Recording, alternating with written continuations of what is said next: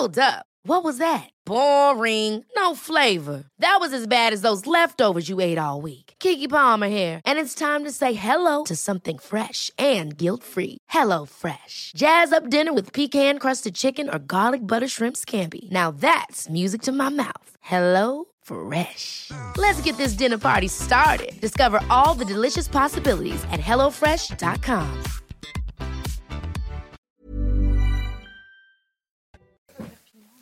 C'est News, il est 6h, vous regardez la matinale, merci d'être là. À la une ce matin, la mobilisation des agriculteurs qui s'amplifie. Plusieurs points de blocage dans le sud-ouest, sur la 7, dans l'Oise. On est évidemment sur le terrain, on rejoindra Jean-Luc Thomas dans un instant. À tout de suite Jean-Luc. Les personnes à bord de la voiture qui a fauché et tué l'agricultrice Alexandra Sonac et sa fille de 12 ans sont arméniens sous OQTF. Que sait-on d'eux On verra ça avec vous. Tanguy Hamon, service police-justice de CNews. A tout de suite, Tanguy. Le gouvernement craint la contagion de la colère à d'autres secteurs. Comment réagit Matignon? Que dit-on dans euh, les coulisses euh, du gouvernement? Les dernières informations avec Gauthier Lebret. A tout de suite, Gauthier. Plus de 90% des Français sont favorables à l'interdiction d'importation de produits agricoles étrangers qui ne respectent pas les normes imposées aux agriculteurs français. C'est le résultat de notre sondage CSA pour CNews Europe 1, le JDD. On va y revenir en détail. Et puis l'économie, 6h20, chronique éco.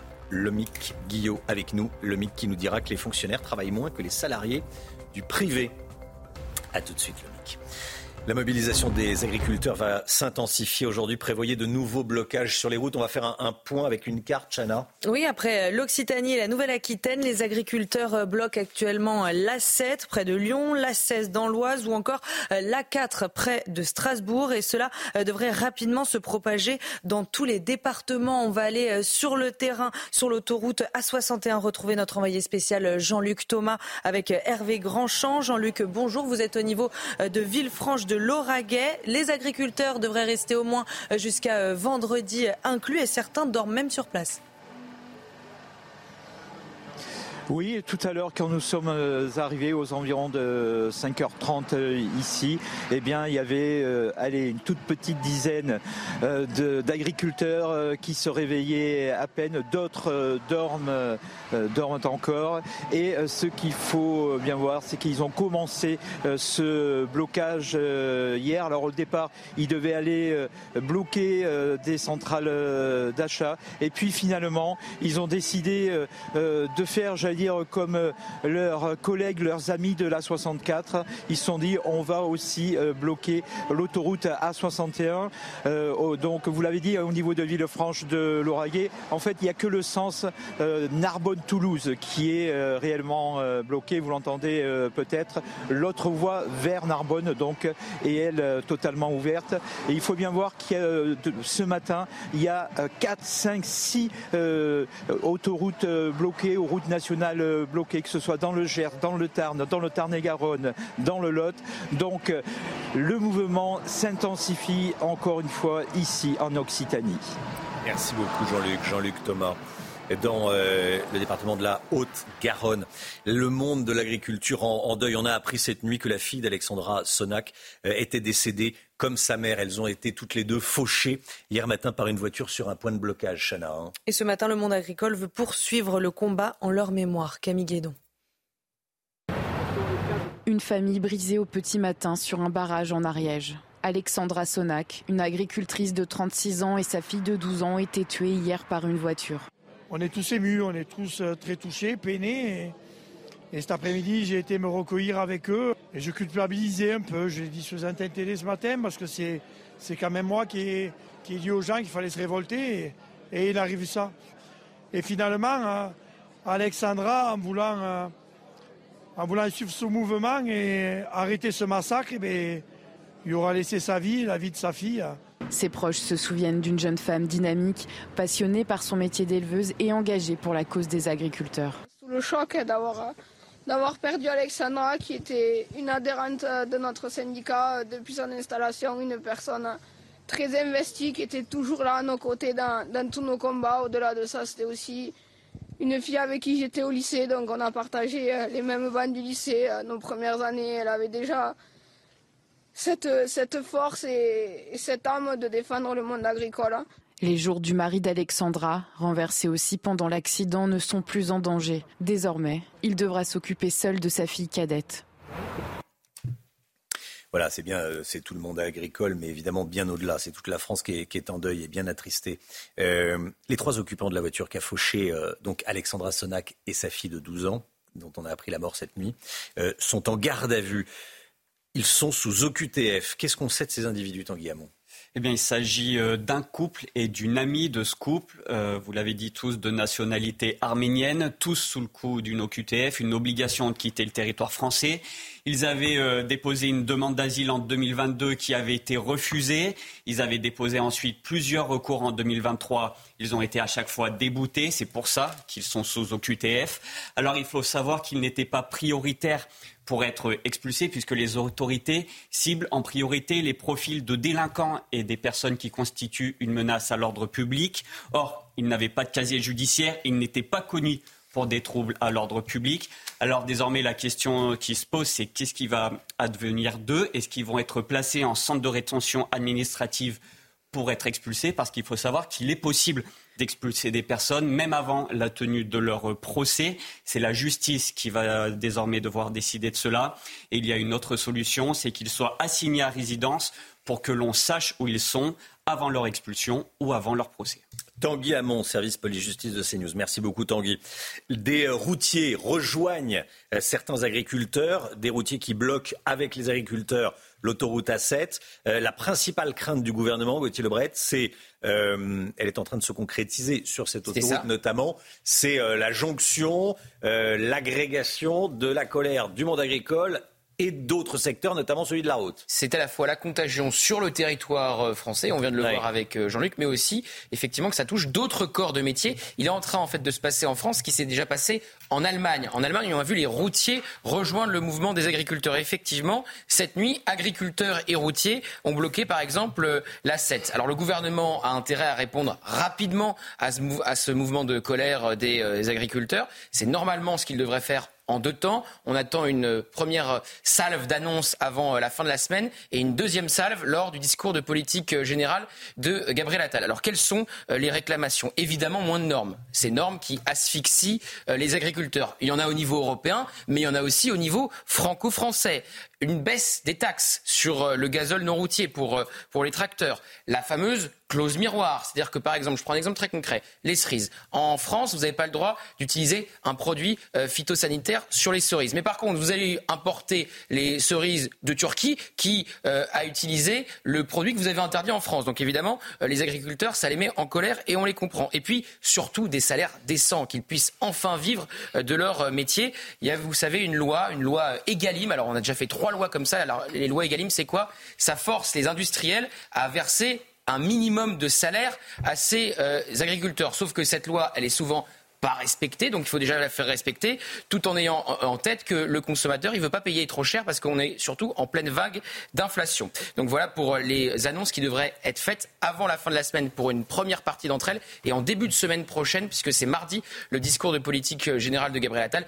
Évidemment, tout le monde pense à la crise des euh, Gilets jaunes. Ça avait démarré comme ça et le gouvernement avait mis beaucoup de temps à répondre. Mmh. Donc réponse en deux temps des réponses avant la fin de la semaine et ensuite deuxième salve euh, avec, l'Assemblée nationale. avec le discours de politique générale du Premier ministre mardi.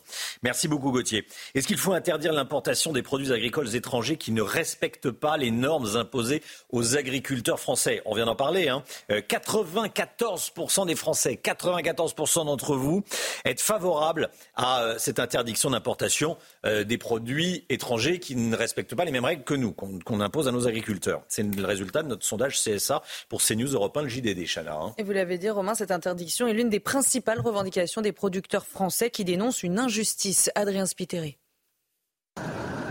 C'est l'une des principales causes de la colère des agriculteurs. Nous subissons de plus en plus euh, l'importation de, de produits de l'étranger. Nous sommes en train de perdre notre souveraineté alimentaire. Alors faut-il interdire l'importation en France des produits agricoles étrangers qui ne respectent pas les normes imposées aux agriculteurs français? À cette question. Vous êtes 94% à répondre oui dans ce sondage CSA pour CNews, Europe 1 et le JDD. Mais êtes-vous prêt à boycotter ces produits? Nous vous avons posé la question. Je le fais déjà plus ou moins parce que je suis pas mal portée sur les problématiques écologiques. On a envie de dire oui, de boycotter certains produits, mais au final, il y a, des envies alimentaires qui sont là, donc euh, parfois on peut déroger à la règle. Pourquoi pas? Après, ça dépend aussi effectivement de la différence de prix. Car oui, les produits importés sont souvent moins chers. Les agriculteurs français finalement investissent davantage et donc les prix sont plus chers, alors que les autres produits importés, euh, bah, ces acteurs-là n'investissent pas sur les normes réglementaires, les normes sanitaires, et donc il y a une vraie concurrence déloyale. Selon cet économiste, plus d'un quart des produits importés vendus en France ne respecteraient pas les normes sanitaires. Voilà, les agriculteurs sont ensevelis, euh, paralysés par les normes. Est-ce que c'est la faute de l'Europe, selon vous? Faut-il revoir les règles européennes? Vous flashez le QR code, vous enregistrez une vidéo, vous passez à l'antenne à 7h30, à 8h30, prenez la parole. Vous avez la parole, CNews, c'est la seule matinale euh, qui vous euh, propose d'avoir la, parole. Prenez-la, prenez-la, prenez-la. Cette information dont je voulais vous parler, à Saint-Nazaire, deux cambrioleurs sans papier ont été arrêtés en flagrant délit, puis relâchés. Information du Figaro. Ils s'apprêtaient à entrer dans une maison quand une patrouille de la BAC est intervenue. Chana. Les deux individus sont des Algériens âgés de 23 et 21 ans sous OQTF. Ils ne seront convoqués devant la justice qu'en octobre prochain pour tentative de vol par effraction. En attendant, ils sont libres. Voilà, c'est-à-dire que ça résume, euh, on peut imaginer que deux personnes qui n'ont euh, rien à faire sur le territoire français, euh, à qui la France a dit, bah, écoutez, euh, messieurs, on vous veut plus, vous avez une obligation de partir, se font interpeller en flagrant délit de, de tentative de cambriolage, on imagine qu'on les garde moins sous la main. Pas du tout. Merci messieurs. Ils sont en liberté et euh, ils doivent, ils sont convoqués en octobre prochain. Vous imaginez. Bon, euh, c'est pour ça que c'était important d'en parler ce matin. Et les OQTF, on en parlera avec vous, euh, Gauthier Lebret, édito à 6h50. Allez, le sport tout de suite. On va aller dans le camp de base des Bleus pour l'Euro de, de cette année en Allemagne. Votre programme avec Magnolia.fr. Changez votre assurance de prêt à tout moment et économisez sur Magnolia.fr, comparateur en assurance de prêt immobilier. À propos d'immobilier, on est, on est un petit peu agent immobilier ce matin, hein, euh, Chana, tous les deux là. Oui, on va vous faire découvrir le camp de base des Bleus pour l'Euro 2024 euh, qui va se passer en Allemagne. Le sélectionneur de l'équipe de France, Didier Deschamps, et une partie de son staff l'ont visité euh, cette semaine. Regardez, alors il est à une centaine de kilomètres de Dortmund. Il est juste à côté du stade Paderborn où l'équipe de France s'entraînera à partir du 12 juin. Et je rappelle que la compétition se tiendra du 14 juin au 14 juillet prochain. C'était votre programme avec Magnolia.fr. Changez votre assurance de prêt à tout moment et économisez sur Magnolia.fr, comparateur en assurance de prêt immobilier. Oui, ça a l'air confortable. Ah oui, on se Tant mieux pour eux, ceci hein. dit, heureusement pour eux, si l'équipe ah de France est mal, euh, mal installée. Bon, il y avait le bras zéro, ça a l'air sympathique, là, le bras zéro. Euh, jacuzzi. Le spa, bon, c'est normal, c'est l'équipe de France de football. Hein, Espérons que ça les fasse gagner. voilà. vous perdez pas le nord, vous avez ça raison. plus d'être Kylian Vous avez raison. Le procès de Valentin Marconne s'ouvre aujourd'hui devant la cour d'assises du Gard. Euh, ce salarié de 29 ans dans une Syrie avait abattu son patron et un collègue. C'était en, mai 2021. Le procès s'ouvre aujourd'hui. On va y revenir dans un instant. À tout de suite. C'est News, il est 6h15. Merci d'être là. Euh, tout d'abord, le point info. Chana Lousteau, les dernières infos. L'État pourrait racheter certaines maisons inondées dans le Pas-de-Calais. C'est une proposition du ministre de la Transition écologique, Christophe Béchu. Sont concernées les habitations très endommagées pendant les crues records de novembre dernier et de janvier. Les propriétaires éligibles pourront bénéficier d'un rachat automatique dans la limite de 240 000 euros. Et puis Donald Trump, de plus en plus proche de l'investiture républicaine. Après l'Iowa, il est sorti vainqueur de la primaire du New Hampshire cette nuit. Si pour sa rivale Nikki Haley, la course est loin d'être terminée, pour Joe Biden, il est maintenant clair que Donald Trump sera le candidat républicain en novembre prochain. Le président américain qui avertit que la démocratie américaine est en jeu. C'est fou ce qui se passe aux, États-Unis. Donald Trump euh, en route vers la, vers la Maison Blanche. Alors il n'y est pas, évidemment, hein, on est en janvier. Mais en tout cas, les signaux sont au vert, hein, les mm. feux sont au vert. Euh, le procès de Valentin Marconne s'ouvre aujourd'hui devant la cour d'assises du Gard. Le 11 mai 2021, ce salarié de 29 ans, dans une Syrie en plein cœur des Cévennes, avait abattu son patron et un collègue, Chana. Hein. Presque trois ans après les faits, il faudra déterminer si ce double meurtre était prémédité ou non, sachant que ce jour-là, Valentin Marconne s'était présenté au travail avec un fusil et portait un gilet pare-balles. Sandra Buisson. Quand il arrive sur son lieu de travail ce matin du 11 mai 2021, une arme à la main et un gilet pare-balles sur le dos, Valentin Marconne a déjà froidement discriminé ses cibles. C'est la conviction de l'accusation à l'aube de son procès. L'homme de 29 ans à l'époque est donc jugé aujourd'hui pour les assassinats de son patron, Luc Tessonnière, 54 ans, et de son collègue, Martial Guérin, 32 ans. Une préméditation qu'il a niée pendant les investigations. En procédure, Valentin Marconne a expliqué qu'il avait un différend avec son responsable sur des heures supplémentaires. Et ce matin-là, il a, dit-il, surpris une discussion entre les victimes évoquant son licenciement. S'en serait suivi, selon lui, des brimades et des griefs à son encontre. Après les tirs, Valentin Marconne ramasse les étuis, rentre chez lui, puis s'enfuit dans la forêt en tenue de camouflage et armé. La cavale dans les bois de ce tireur sportif durera 83 heures avant qu'il ne se rende. L'expert psychologue estime que les faits sont en lien avec des troubles paranoïaques. Le psychiatre a lui conclu que son discernement et le contrôle de ses actes ont été altérés. Ce soir, soyez là à 21h sur CNews, même avant si vous le souhaitez, bien sûr. Mais euh, à partir de 21h, on diffusera à nouveau le reportage grand format Supernova, massacre à la rave party. Le 7 octobre dernier, 364 personnes étaient mortes, assassinées par les terroristes du Hamas et une quarantaine de festivaliers ont été pris en otage. Document, donc euh, reportage exceptionnel ce soir, le reportage grand format Supernova Massacre à la, à la rave party.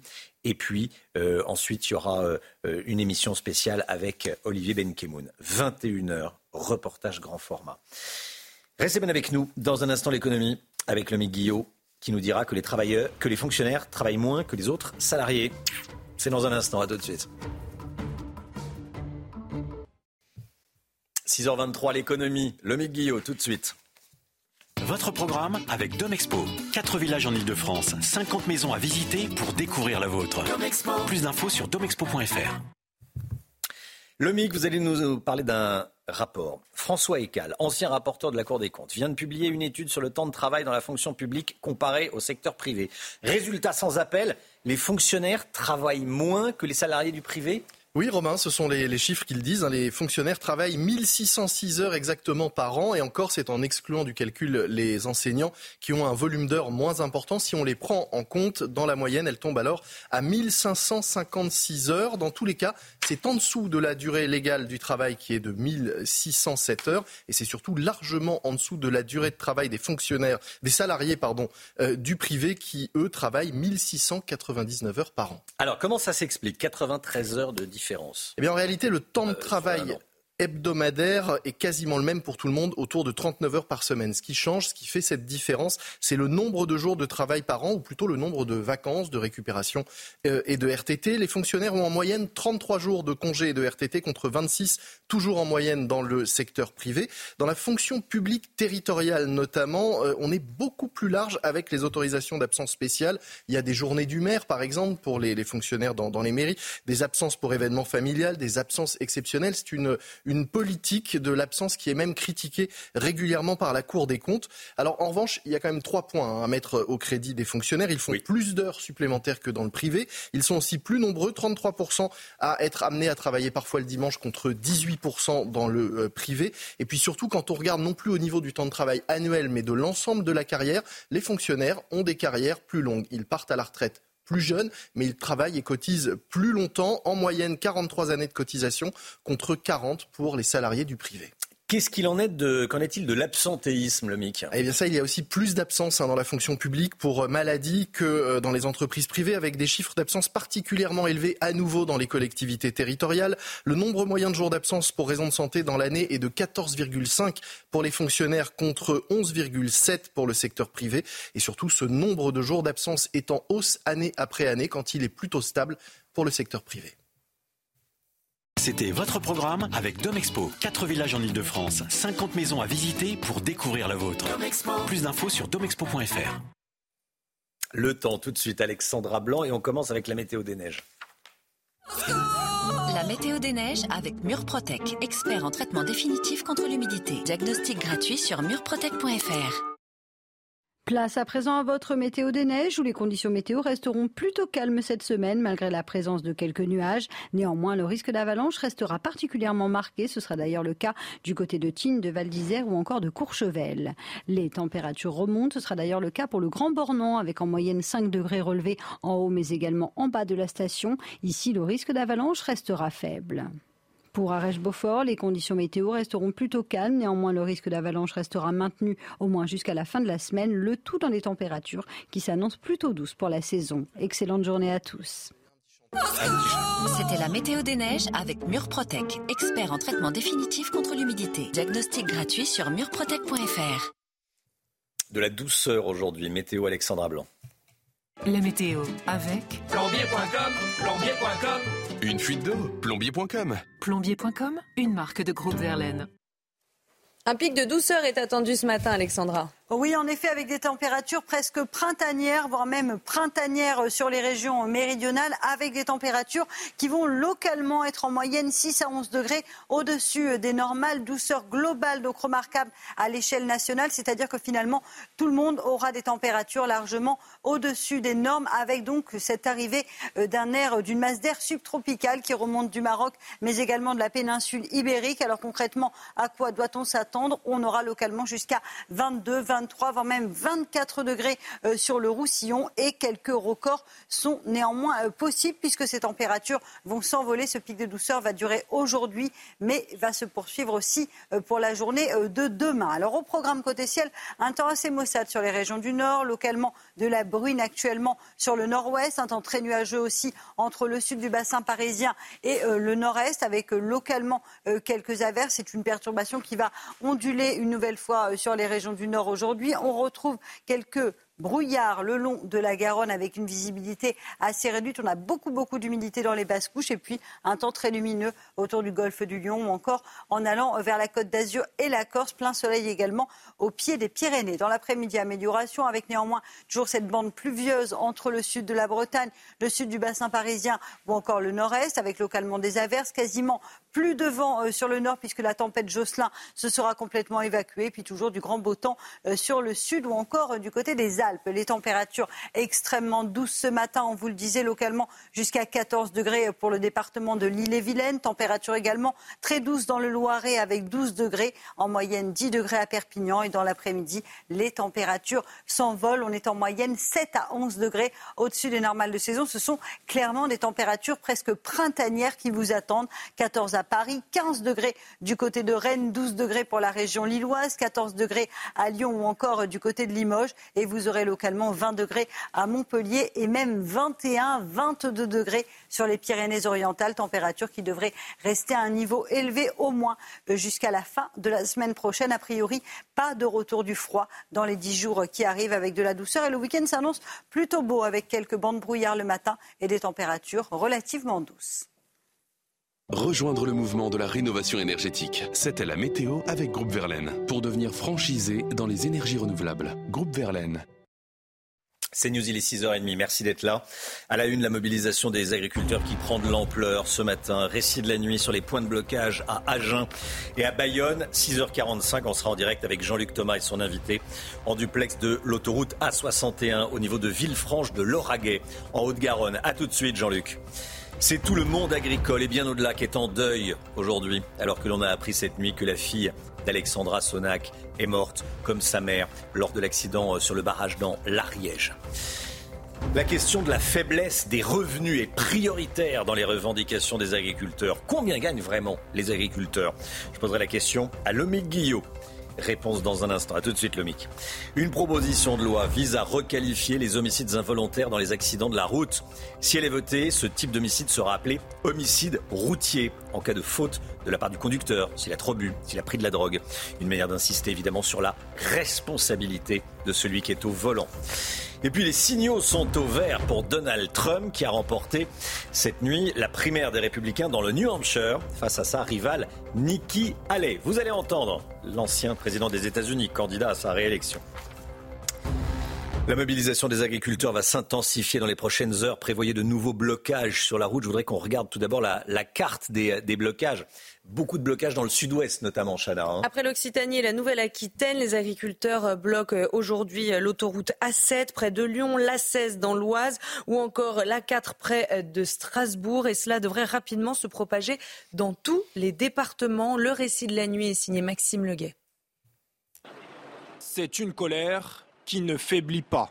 À Bayonne, les agriculteurs ont passé la nuit rassemblés sur le point de blocage de l'autoroute A63, une mobilisation qui s'étend et qui s'inscrit dans la durée. Il y a beaucoup de jeunesse qui est arrivée là et c'est bon signe, c'est qu'il y a le soutien euh, à la profession agricole parce que je crois que tous ne sont pas agriculteurs et, on est ravis qu'il y ait tout ce monde, oui. Parce que les annonces qui seront faites, ça, sera pas, euh, ça ne sera pas suffisant et donc euh, notre mouvement va se, va se poursuivre dans les semaines qui vont venir jusqu'au salon de l'agriculture.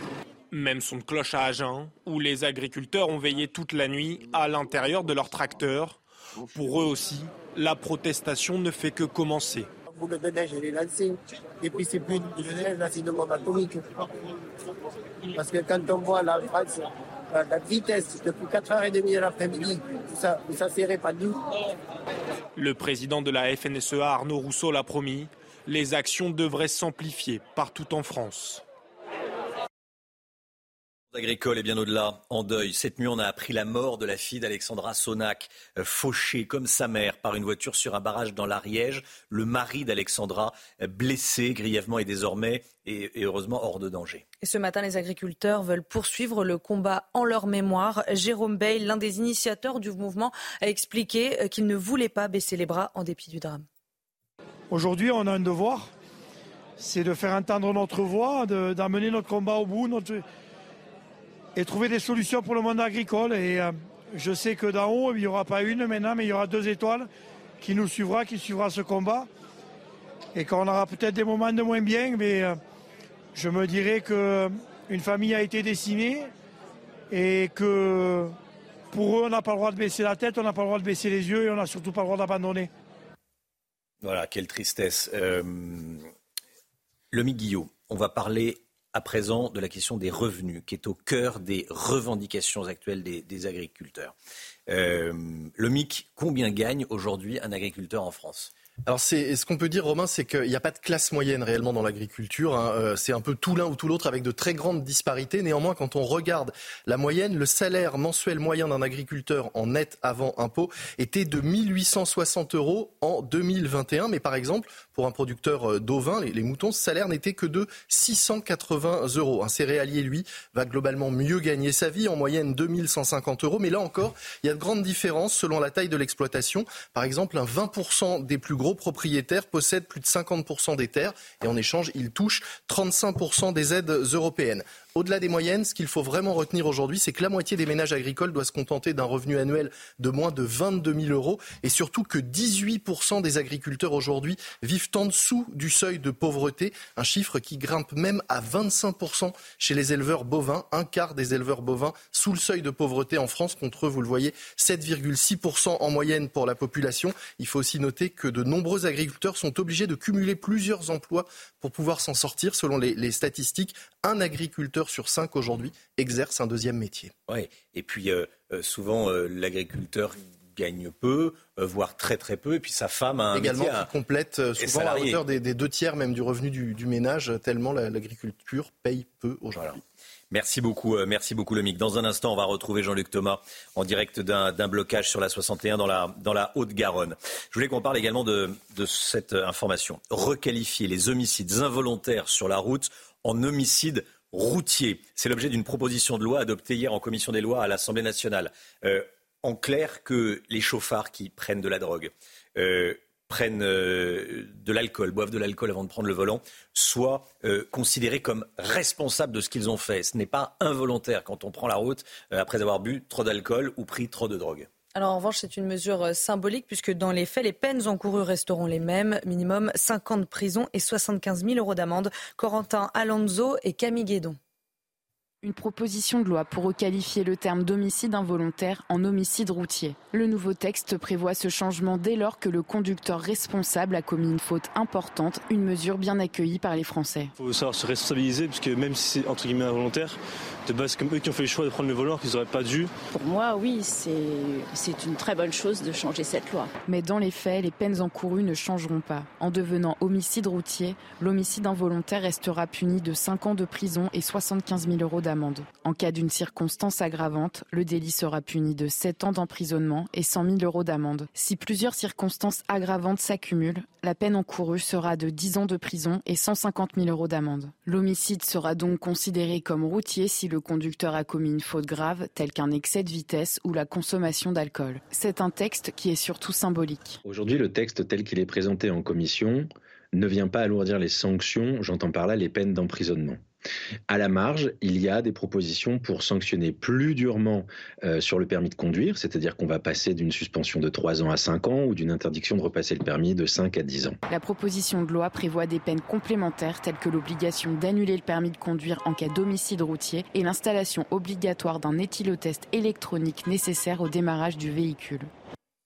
Voilà, Yannick Aleno, le chef étoilé qui a perdu son fils Antoine, vous le savez, dans un accident de la route et qui est derrière ce combat, sera avec nous en plateau à 8h30 ce matin. Donald Trump, de plus en plus proche de l'investiture républicaine aux États-Unis en vue de la présidentielle de novembre prochain, Chana. Hein. Après l'Iowa, il est sorti vainqueur de la primaire du New Hampshire cette nuit. Alors si euh, pour sa rivale Nikki Haley, la course est loin d'être terminée, pour Joe Biden, il est maintenant clair que Donald Trump sera le candidat républicain en novembre prochain. Écoutez Donald Trump. Et juste un petit mot pour Nikki. Elle ne va pas gagner. Elle ne va pas gagner. Mais si elle gagnait, elle ferait l'objet d'une enquête de la part de ces gens dans 15 minutes. Et je pourrais déjà vous dire cinq raisons pour lesquelles elle fait l'objet d'une enquête. Ce ne sont pas de grandes raisons. Des petites choses dont elle ne veut pas parler. Mais elle fera l'objet d'une enquête en quelques minutes.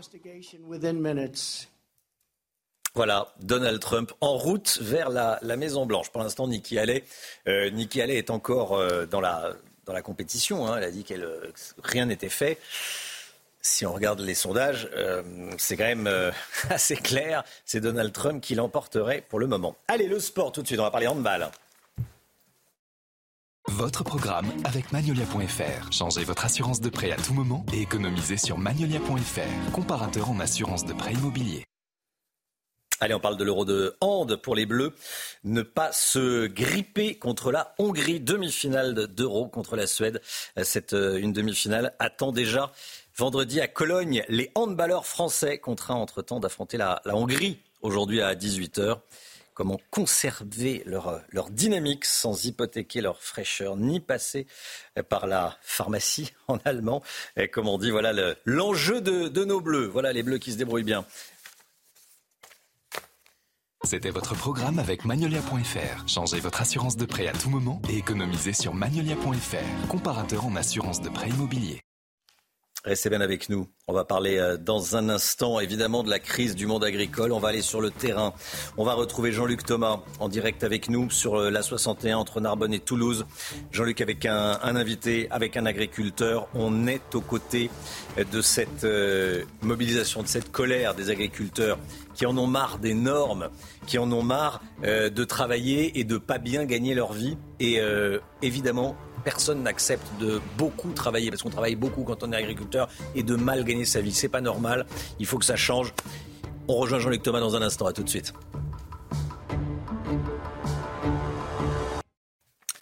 C'est News, il est 7h moins le quart. Avant d'aller euh, sur le terrain auprès des agriculteurs, le point info, les dernières informations. Chanel Housteau.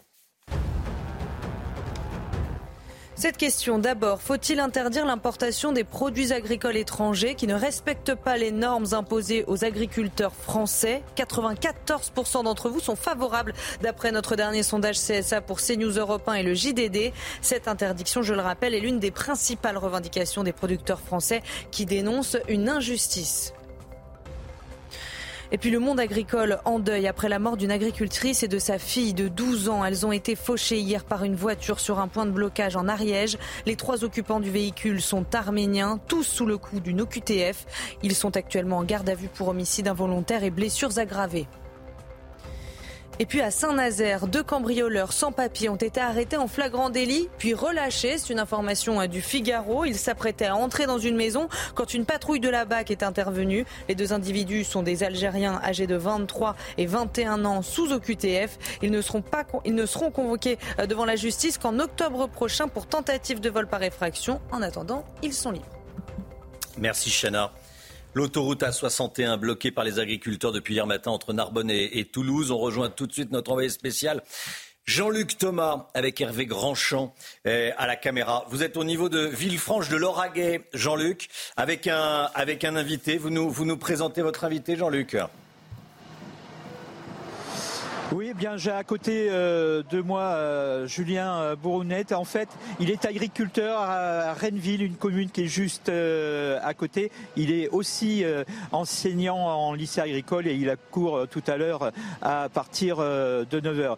Hier, c'était un petit peu le, le, grand ordonnateur de la mise en place de ce, de ce barrage. On le voyait se démener un petit peu partout parce que ça a été compliqué pour qu'il puisse arriver jusqu'ici.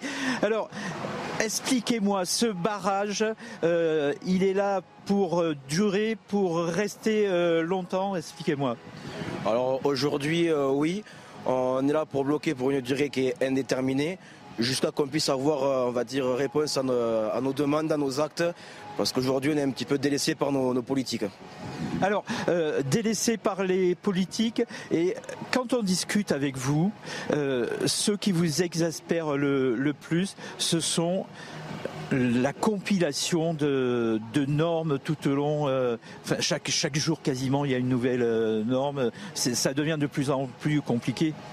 Mais aujourd'hui on est soumis maintenant on va dire à plusieurs normes, donc les normes qui sont européennes qui, qui englobent pour tous les, tous les pays. Et après chaque euh, on va dire nation fait un petit peu ce qu'il veut au niveau de ces normes, il peut appliquer plus dur ou, plus tendre. Aujourd'hui la France fait partie de, ceux qui ont le plus de normes. Et au fil du temps mais ça devient de plus en plus compliqué de, tout simplement rien que de produire ou de pratiquer notre métier. Donc à force, on croule sur, euh, ces normes-là. De plus, on est soumis quand même à une concurrence qui est quand même déloyale envers les autres pays. Euh, si on prend notre pays qui est juste à côté, qui est l'Espagne, eux qui ont soumis à beaucoup moins de normes, qui ont beaucoup plus de facilité à produire, qui ont d'autres problèmes aussi. Mais du coup, dû à cette concurrence déloyale, aujourd'hui on a beaucoup de mal à produire et à être vraiment euh, concurrent sur nos marchés aujourd'hui français. Alors, euh, justement, à propos des, céréales, je discutais euh, hier avec euh, l'un de vos collègues. Il est comme vous, céréalier en bio et en conventionnel. Et il me disait, moi, ce sont les Espagnols qui viennent m'acheter ma, production et la France va acheter du produit de moindre qualité à l'Espagne. C'est un petit peu pareil, c'est, ça paraît totalement aberrant c'est une, aberration qui est, justement qui est une de plus. Euh, sur plusieurs produits, euh, notamment sur certaines céréales, qui partent, attention, en alimentation animale, euh, pas pour les sessions humaines, souvent partent en Espagne parce qu'eux ont des marchés plus prometteurs sur de l'élevage. Ici en France, on est dans un secteur où il y a très peu d'élevage, sauf on va dire plus Piémont-Pyrénées ou plus Piémont-Montagne Noire. Mais dans, nos vallons ici, il y a beaucoup moins d'élevages qui sont présents. Et aujourd'hui, c'est les seuls pays qui nous achètent la marchandise, parce que même en France, on ne l'achète même plus. Mais qu'est-ce qu'il faut faire? Parce que j'imagine que ça semble relativement simple pour que euh, en France on puisse acheter cette production qui, est là, qui est faite dans le euh, l'acheter, c'est toujours facile à, dire, mais le souci derrière, c'est qu'on n'a pas forcément des structures, des, structures et des filières qui sont vraiment construites. Si on reprend un petit peu la quantité, on va dire, du bio, euh, aujourd'hui, le bio a été utilisé un petit peu à des, à politiques. Et du coup, euh, malheureusement, ils ont écroulé la filière. Car, je, par exemple, ils ont demandé euh, aujourd'hui avoir une trentaine de pourcents en bio. Mais malheureusement, aujourd'hui, avec 14% de surface en bio, en fait, on est en surproduction. Donc, ils ont écroulé la filière. C'est le cas pour plein d'autres filières, que ce soit sur des élevages de volailles, sur du bovin, sur, des broutards. Donc, euh, voilà. Très bien, donc euh, là, eh bien, ici le blocage va continuer tout au long de cette journée. Les agriculteurs commencent à se réveiller. ils dormaient dans leur voiture et puis ils vont venir au fur et à mesure de cette matinée. Merci beaucoup Jean-Luc Thomas et merci à votre invité des JA, voilà les, les jeunes agriculteurs, JA 31. Cette question que je vous pose ce matin, les agriculteurs sont ensevelis, paralysés par les normes. Est-ce que c'est la faute de l'Europe selon vous? Est-ce qu'il faut revoir ces règles européennes? Je vous pose la question ce matin, vous flashez le QR code et vous enregistrez votre vidéo. Dans un instant, on va parler du scandale des OQTF jamais appliqués avec vous, Gauthier Lebret. À tout de suite. La politique, avec vous Gauthier Lebret, le scandale des OQTF jamais appliqués. Les trois occupants du véhicule qui a fauché et tué l'agricultrice de 35 ans et sa fille de 12 ans étaient sous obligation de quitter le territoire français. Gauthier, la liste des drames met en cause des personnes qui n'ont plus rien à faire en France, à qui on dit qu'elles ont l'obligation de quitter la France. Cette liste est longue. Hein Octobre 2022, la France est horrifiée par le meurtre ignoble de la petite Lola, 12 ans, principale et seule suspecte d'Abiabé, algérienne, sous OQTF. Janvier 2023, un Libyen attaque et blesse six personnes à l'arme blanche à la gare du nord de Paris. Il était sous OQTF. Novembre 2023, Claire, 26 ans, elle était encore sur ce plateau en début de semaine, violée par un centrafricain qui fera une autre victime la même journée. Il était sous OQTF. Janvier 2024, c'était hier. Alexandra, agricultrice de 35 ans, et sa fille de 12 ans ont été fauchées et tuées par une voiture dont les trois occupants arméniens étaient sous OQTF. Le mari d'Alexandra est grièvement blessé. Des exemples, il y en a des dizaines d'autres. Je vous propose d'écouter la colère de cet agriculteur qui réagissait hier à la mort d'Alexandra. Ça tombe sur des gens qui ne devraient plus être sur le territoire. Et là, on peut dire quand même que les politiques sont responsables.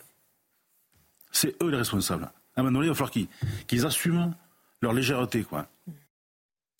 Pour le moment, le procureur explique qu'il n'y aurait pas eu d'intentionnalité de faucher cette famille. Une enquête est donc ouverte pour homicide involontaire. Mais il faut avoir le courage de dire que si l'État n'était pas défaillant, si les obligations de quitter le territoire français étaient appliquées dans ce pays, on ne parlerait pas de ce drame ce matin. Alors, à droite, Gauthier, les, réactions sont nombreuses. Hein.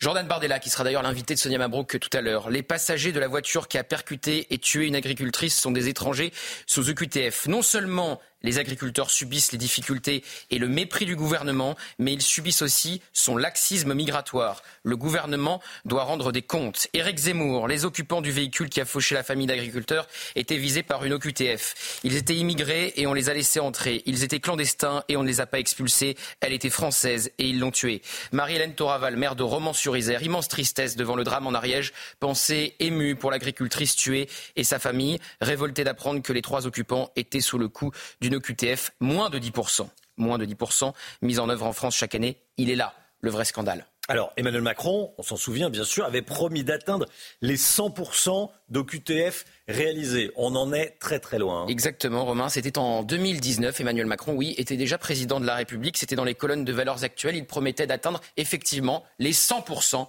d'obligation de quitter le territoire français. On est à 10%. Quel échec, mais quel échec retentissant.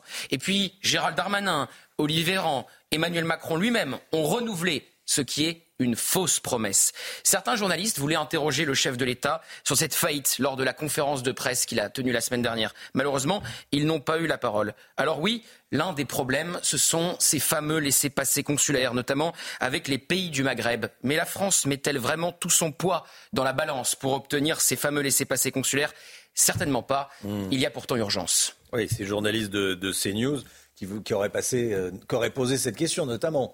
De CNews, d'Europe Ou d'autres. Mais ils n'ont pas eu le micro. ils n'ont pas eu le micro. Exactement. Il y a ah. des groupes qui ont été privilégiés par rapport à d'autres. Bon. Euh, ce qui ne nous empêche pas de la poser là, cette question, et, euh, d'attendre des, euh, et d'attendre des, euh, des, réponses. Merci beaucoup, Gauthier. 6h56, soyez là. Donc, 8h10, Jordan Bardella, invité de, de Sonemabrook, grande interview CNews Europe 1. Le président du, du RN sera donc sur CNews et sur Europe 1. 8h10 avec Sonia. Allez, le temps tout de suite, avant de retourner sur les, sur les barrages des, des, des 7h. Le temps, Alexandra Blanc. La météo avec plombier.com, plombier.com. Une fuite d'eau, plombier.com. Plombier.com, une marque de groupe Verlaine. La météo avec vous, Alexandra, est de la grande douceur prévue aujourd'hui. Oui, de la grande douceur déjà ce matin, ma chère Chana, avec localement plus de 14 degrés actuellement du côté de Rennes ou encore pour le Bourget, avec ces températures qui n'ont donc rien à voir avec celles de la semaine dernière. Grande douceur ce matin, grande douceur également du côté de 7 dans l'Hérault avec près de 14 degrés. Il fait très doux également à Bordeaux avec 13 degrés 6, températures qui vont d'ailleurs s'envoler dans certaines villes euh, cet après-midi avec un pic de douceur attendu aujourd'hui et demain. On sera par exemple en moyenne 7 à 11 degrés au-dessus des normales de Il y a une semaine tout pile, on avait de la neige sur le nord. Là, changement de décor. Alors côté ciel, ça ne sera pas forcément le grand beau, avec toujours un temps assez maussade, assez mitigé sur les régions du nord, de la brune actuellement entre la Bretagne, le sud du bassin parisien ou encore le nord-est. On retrouve également quelques averses un petit peu plus au sud. Et puis, regardez un temps très brumeux, très nuageux le long de la Garonne, avec beaucoup d'humidité dans les basses couches. En revanche, plus vous irez vers le sud ou encore au pied des Pyrénées, plus vous aurez du grand beau temps avec un ciel parfaitement dégagé. Dans l'après-midi,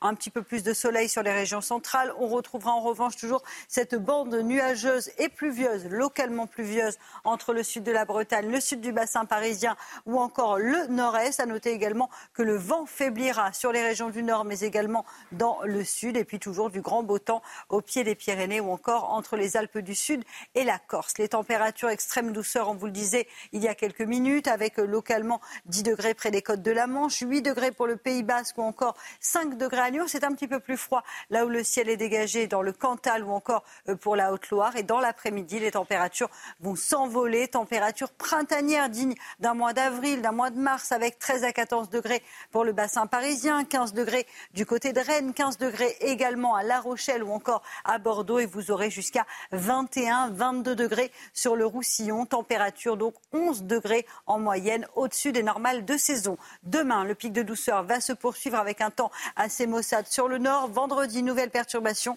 Douceur d'ailleurs qui devrait se maintenir au moins jusqu'à la semaine prochaine. On ne voit pas de vrai refroidissement en perspective puisque les températures resteront plutôt douces pour la saison, notamment ce week-end qui s'annonce d'ailleurs plutôt beau avec quelques brouillards le matin.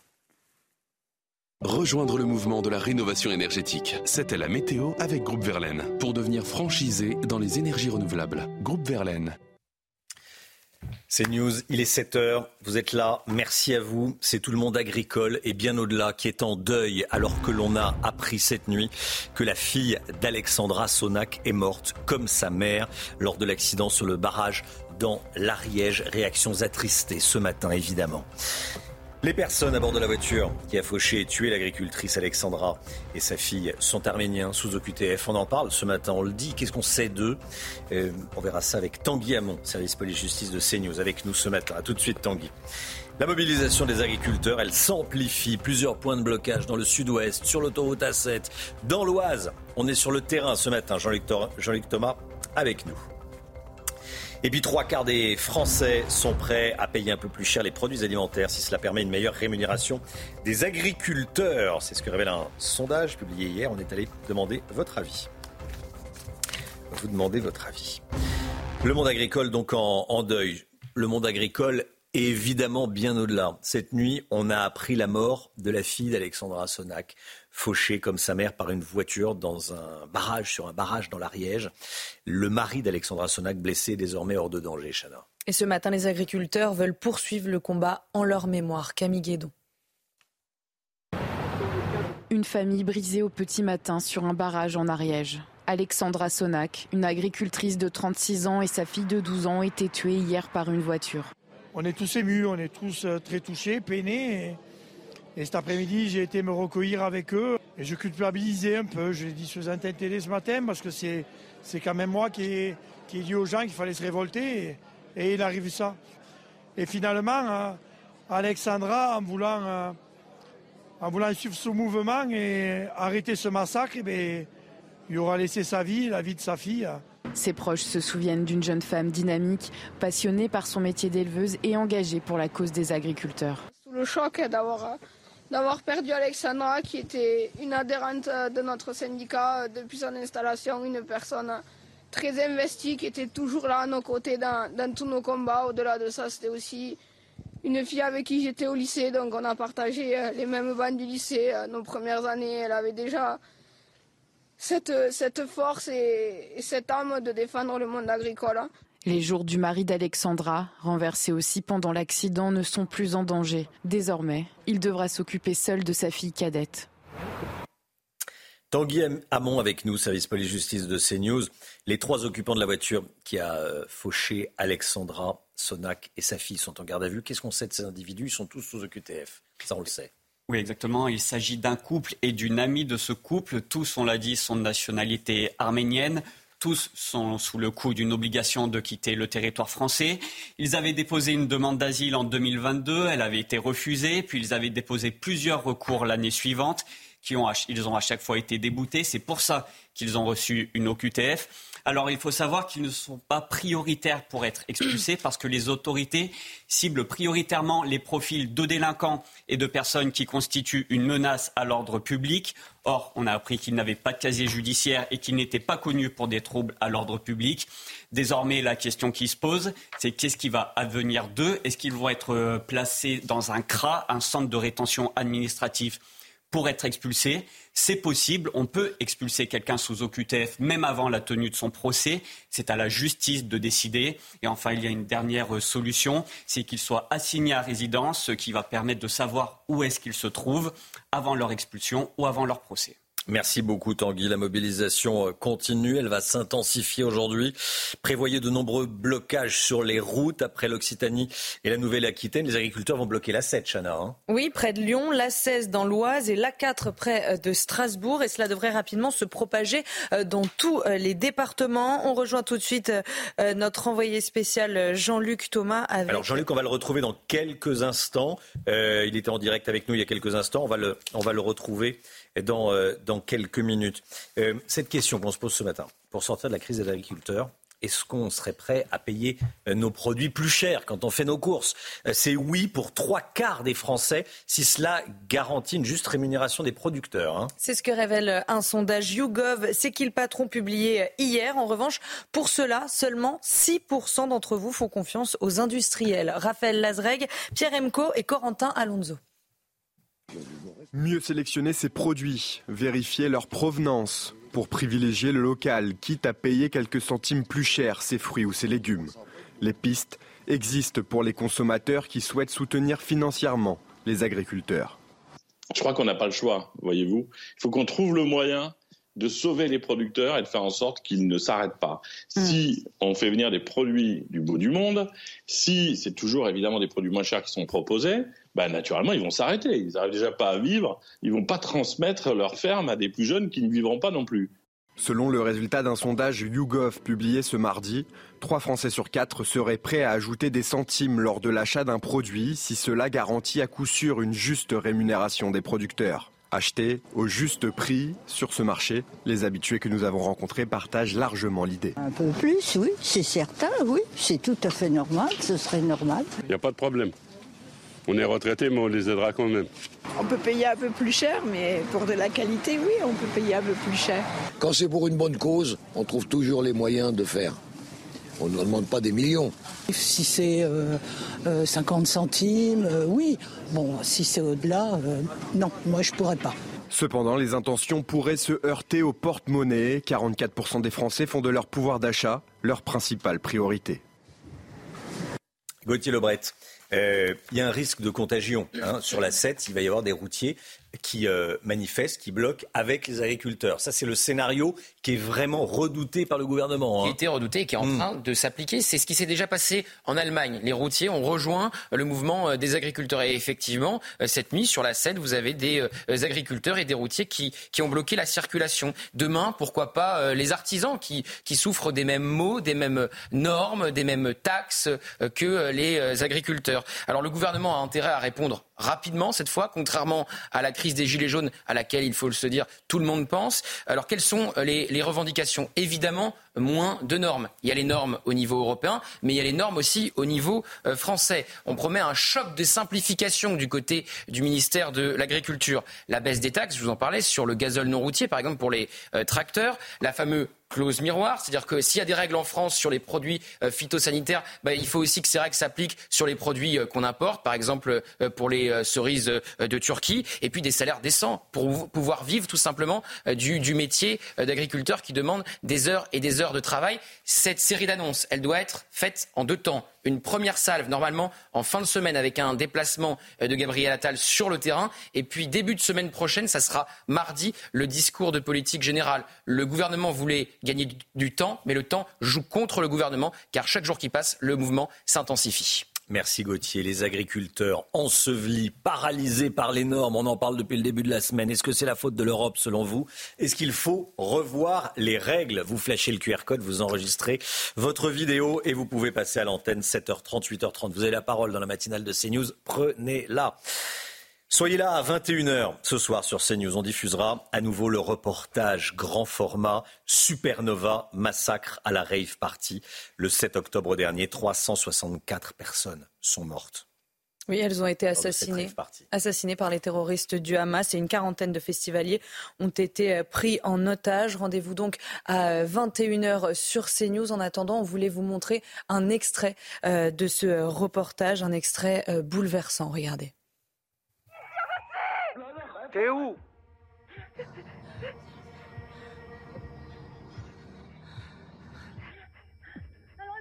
pas! Il est en train de nous tuer, papa! Il nous tue! Je peux pas courir! Cache-toi quelque part! Cache-toi! Papa, je t'aime! On est dans la voiture! Envoie-moi ta localisation! Envoie-moi ta localisation! Envoie-moi ta localisation! J'arrive, ma chérie. Envoie-moi ta localisation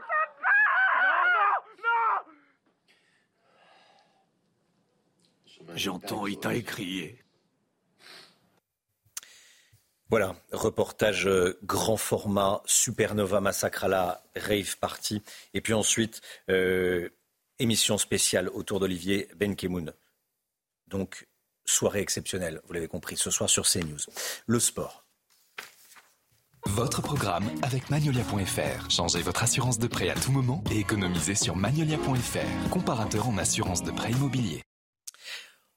On vous montre ce matin le camp de base des Bleus pour l'Euro 2024 en Allemagne. Le sélectionneur de l'équipe de France Didier Deschamps et une partie de son staff l'ont visité cette semaine. Il est à une centaine de kilomètres de Dortmund. Il est juste à côté du stade Paderborn où l'équipe de France s'entraînera à partir du 12 juin. Et je rappelle que la compétition se tiendra du 14 juin au 14 juillet prochain.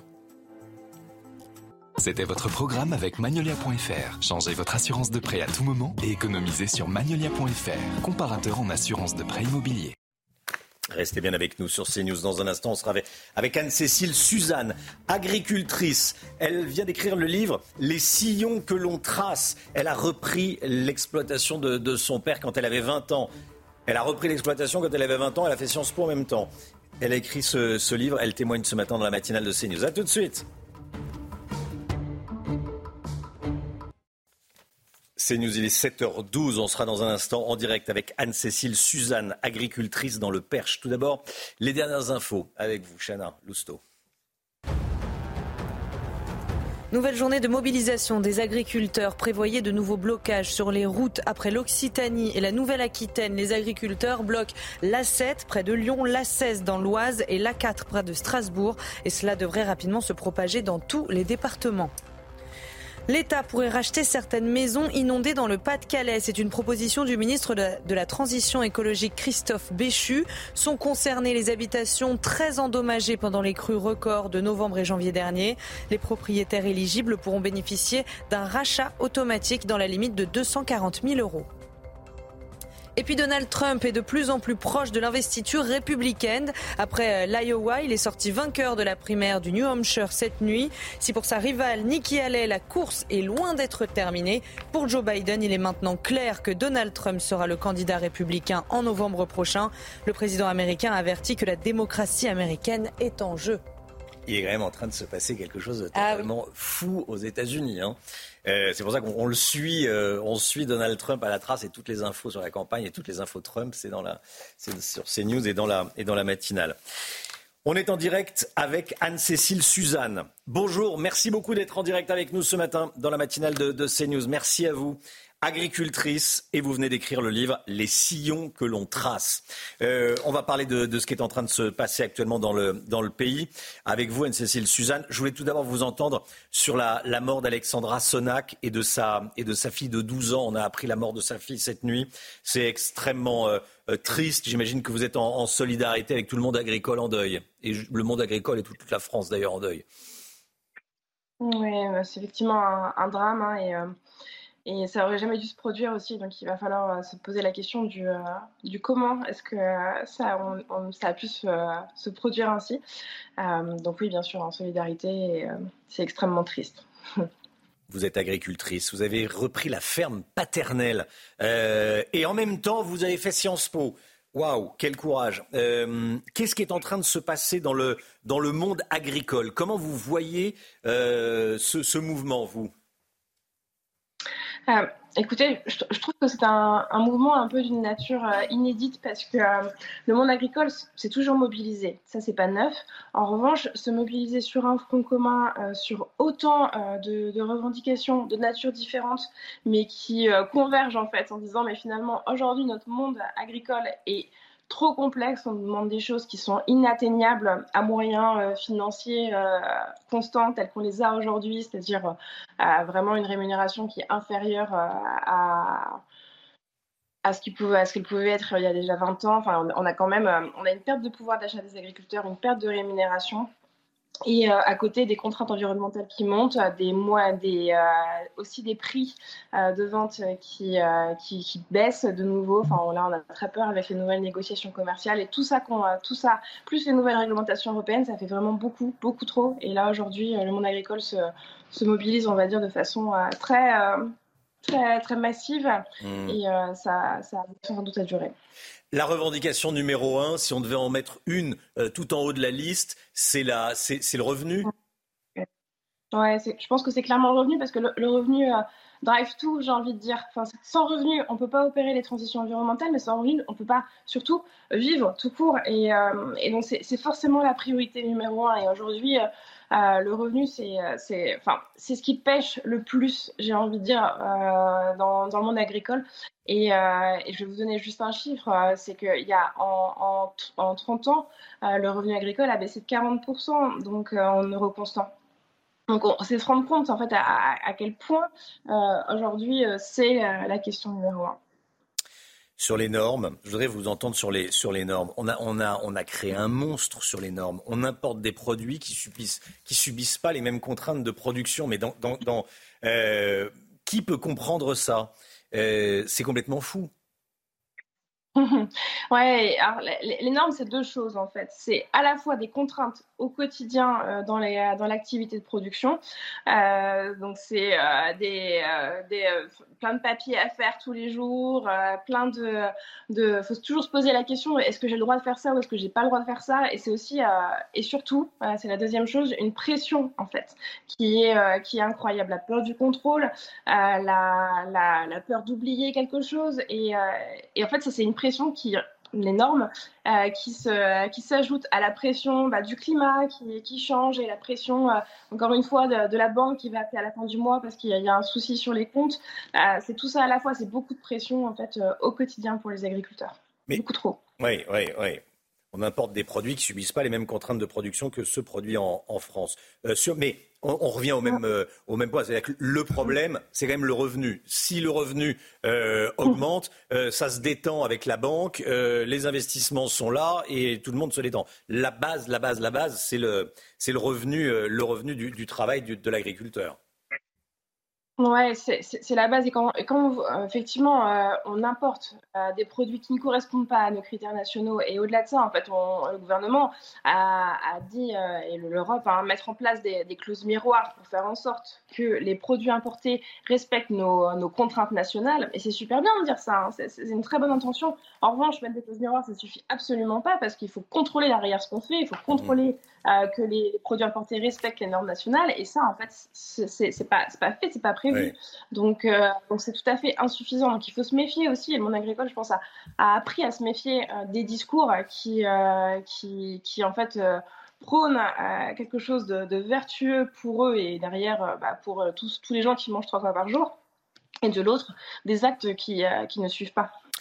Anne-Cécile Suzanne, vous avez repris la, ferme familiale à l'âge de 20 ans, hein? Oui. suite au décès de votre père. Ouais, j'ai repris suite au décès de mon père, effectivement. Enfin, suite à la longue maladie de mon père et mmh. après son décès. Donc, euh, vous avez hésité à l'époque et est-ce que euh, vous avez est-ce que vous avez hésité à l'époque, petit 1, et est-ce qu'aujourd'hui vous referiez la même chose? Alors, je commence par la fin. Euh, aujourd'hui, je referai clairement la même chose. en revanche, à l'époque, c'était tout à fait inenvisageable. Et, je sais que mon père m'avait m'avait beaucoup poussé à faire de grandes études, ma mère également, et, et à surtout m'extraire de son agricole. Bon, c'est ces, euh, ces études-là, aujourd'hui, m'arment pour mieux travailler dans le monde agricole, pour mieux travailler pour le monde agricole aussi, parce que je, je tâche vraiment au quotidien de, de, tisser des liens entre le monde parisien et le monde agricole. Euh, mais, euh, mais, néanmoins, en fait, c'est ce métier d'agriculteur est absolument magnifique et absolument magique au quotidien. Travailler avec la nature, avec la vie, c'est un privilège inouï. Et donc, euh, bien sûr, je ne, je ne regrette pas. Aujourd'hui, en fait, il faut que les agriculteurs parviennent à, à, vivre de leur métier et euh, aussi à être reconnus euh, pour ce qu'ils font. Et je pense que ça fait partie des, des, revendications, effectivement, ouais. Aujourd'hui. Anne-Cécile Suzanne, ça sera ma, ma, dernière question. Je peux vous demander, on parle beaucoup de, de revenus. Vous arrivez à, à vous, à avoir un, un, revenu correct?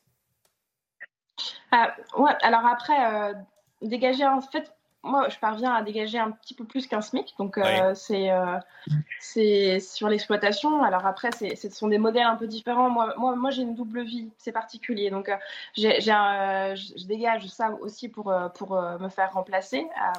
mais la, la, vraie question, c'est est-ce que c'est normal que les agriculteurs gagnent un SMIC, voire un SMIC et demi, enfin, je veux dire, ou deux SMIC, mais ils travaillent pour ça plus de 50 heures par semaine. En fait, c'est rapporté à l'heure, dans tous les cas, quelle que soit la filière agricole qu'on parce que l'élevage gagne beaucoup moins.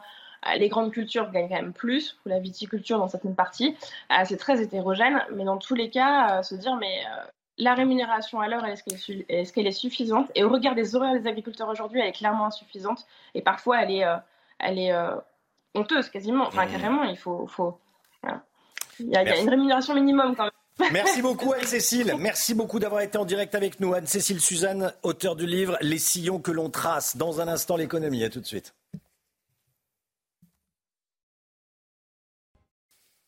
L'économie tout de suite. Votre programme avec Domexpo. 4 villages en Ile-de-France, 50 maisons à visiter pour découvrir la vôtre. Plus d'infos sur domexpo.fr. Un baromètre publié hier montre que les créations d'emplois se concentrent dans peu de grandes villes. Quels sont les chiffres, Lomic Eh bien, Romain, 82% des créations d'emplois se sont concentrées dans 24 départements euh, l'année dernière et essentiellement dans les grandes villes, loin finalement de l'idée qu'on avait pu se faire après le Covid et avec l'essor du télétravail, d'un éclatement de l'économie et de l'emploi et d'un exode massif des salariés vers les campagnes. En réalité, ce que montre le baromètre d'Arthur Lloyd, réseau d'immobilier d'entreprise, c'est que la géographie de l'emploi se concentre dans quelques zones seulement. Un, emploi un nouvel emploi sur trois créé l'année dernière l'a été en Ile-de-France, soit autant que dans l'ensemble des autres grandes villes réunies. On assiste même à un phénomène d'hyperconcentration de l'emploi dans les centres-villes.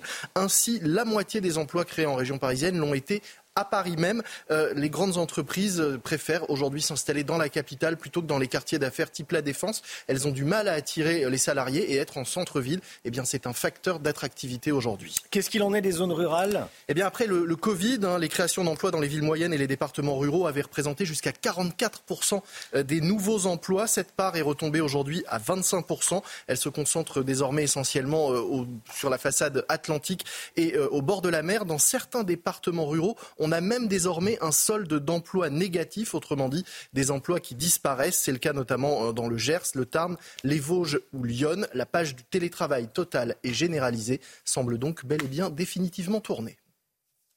C'était votre programme avec Domexpo. 4 villages en Ile-de-France, 50 maisons à visiter pour découvrir la vôtre. Plus d'infos sur domexpo.fr. Le temps, on commence avec la météo des neiges. La météo des neiges avec Murprotec, expert en traitement définitif contre l'humidité. Diagnostic gratuit sur murprotec.fr. Place à présent à votre météo des neiges où les conditions météo resteront plutôt calmes cette semaine malgré la présence de quelques nuages. Néanmoins, le risque d'avalanche restera particulièrement marqué. Ce sera d'ailleurs le cas du côté de Tignes, de Val d'Isère ou encore de Courchevel. Les températures remontent. Ce sera d'ailleurs le cas pour le Grand Bornand avec en moyenne 5 degrés relevés en haut mais également en bas de la station. Ici, le risque d'avalanche restera faible. Pour Arèche-Beaufort, les conditions météo resteront plutôt calmes. Néanmoins, le risque d'avalanche restera maintenu au moins jusqu'à la fin de la semaine. Le tout dans les températures qui s'annoncent plutôt douces pour la saison. Excellente journée à tous. C'était la météo des neiges avec Murprotec, expert en traitement définitif contre l'humidité. Diagnostic gratuit sur murprotec.fr. Le temps, Alexandra Blanc. La météo avec Plombier.com, plombier.com. Une fuite d'eau, plombier.com. Plombier.com, une marque de groupe Verlaine. La météo avec vous, Alexandra, et de la grande douceur prévue aujourd'hui. Oui, en effet, des températures qui vont s'envoler, le tout avec un temps assez nuageux, localement un petit peu de bruine ce matin sur les régions de l'ouest. On retrouve également des averses en remontant vers le nord-est et puis localement du brouillard le long de la Garonne. Plein soleil en revanche autour du golfe du Lion. Dans l'après-midi, très peu d'évolution. On va conserver ces quelques averses entre le sud de la Bretagne, le sud du bassin parisien ou le nord-est. Temps très nuageux sur les régions centrales et toujours du plein soleil entre les Pyrénées, le golfe du Lion ou encore les Alpes. Côté température, c'est extrêmement doux ce matin, localement 14 degrés en Ille-et-Vilaine ou encore 12 degrés à Bordeaux. Et dans l'après-midi, ce sera printanier euh, dans le sud avec 21-22 degrés pour le Languedoc-Roussillon. Vous aurez 18 degrés à Marseille, 19 pour le Pays Basque et localement jusqu'à 14-15 degrés en remontant vers le nord-ouest. C'est extrêmement doux pour la saison et la douceur va se maintenir au moins jusqu'à la fin de semaine prochaine. Rejoindre le mouvement de la rénovation énergétique. C'était la météo avec Groupe Verlaine. Pour devenir franchisé dans les énergies renouvelables. Groupe Verlaine. Seigneur, il- c'est. Seigneur. C'est news. C'est news 7h. Ça donne Seigneur. Bon. Euh, c'est news 7h30.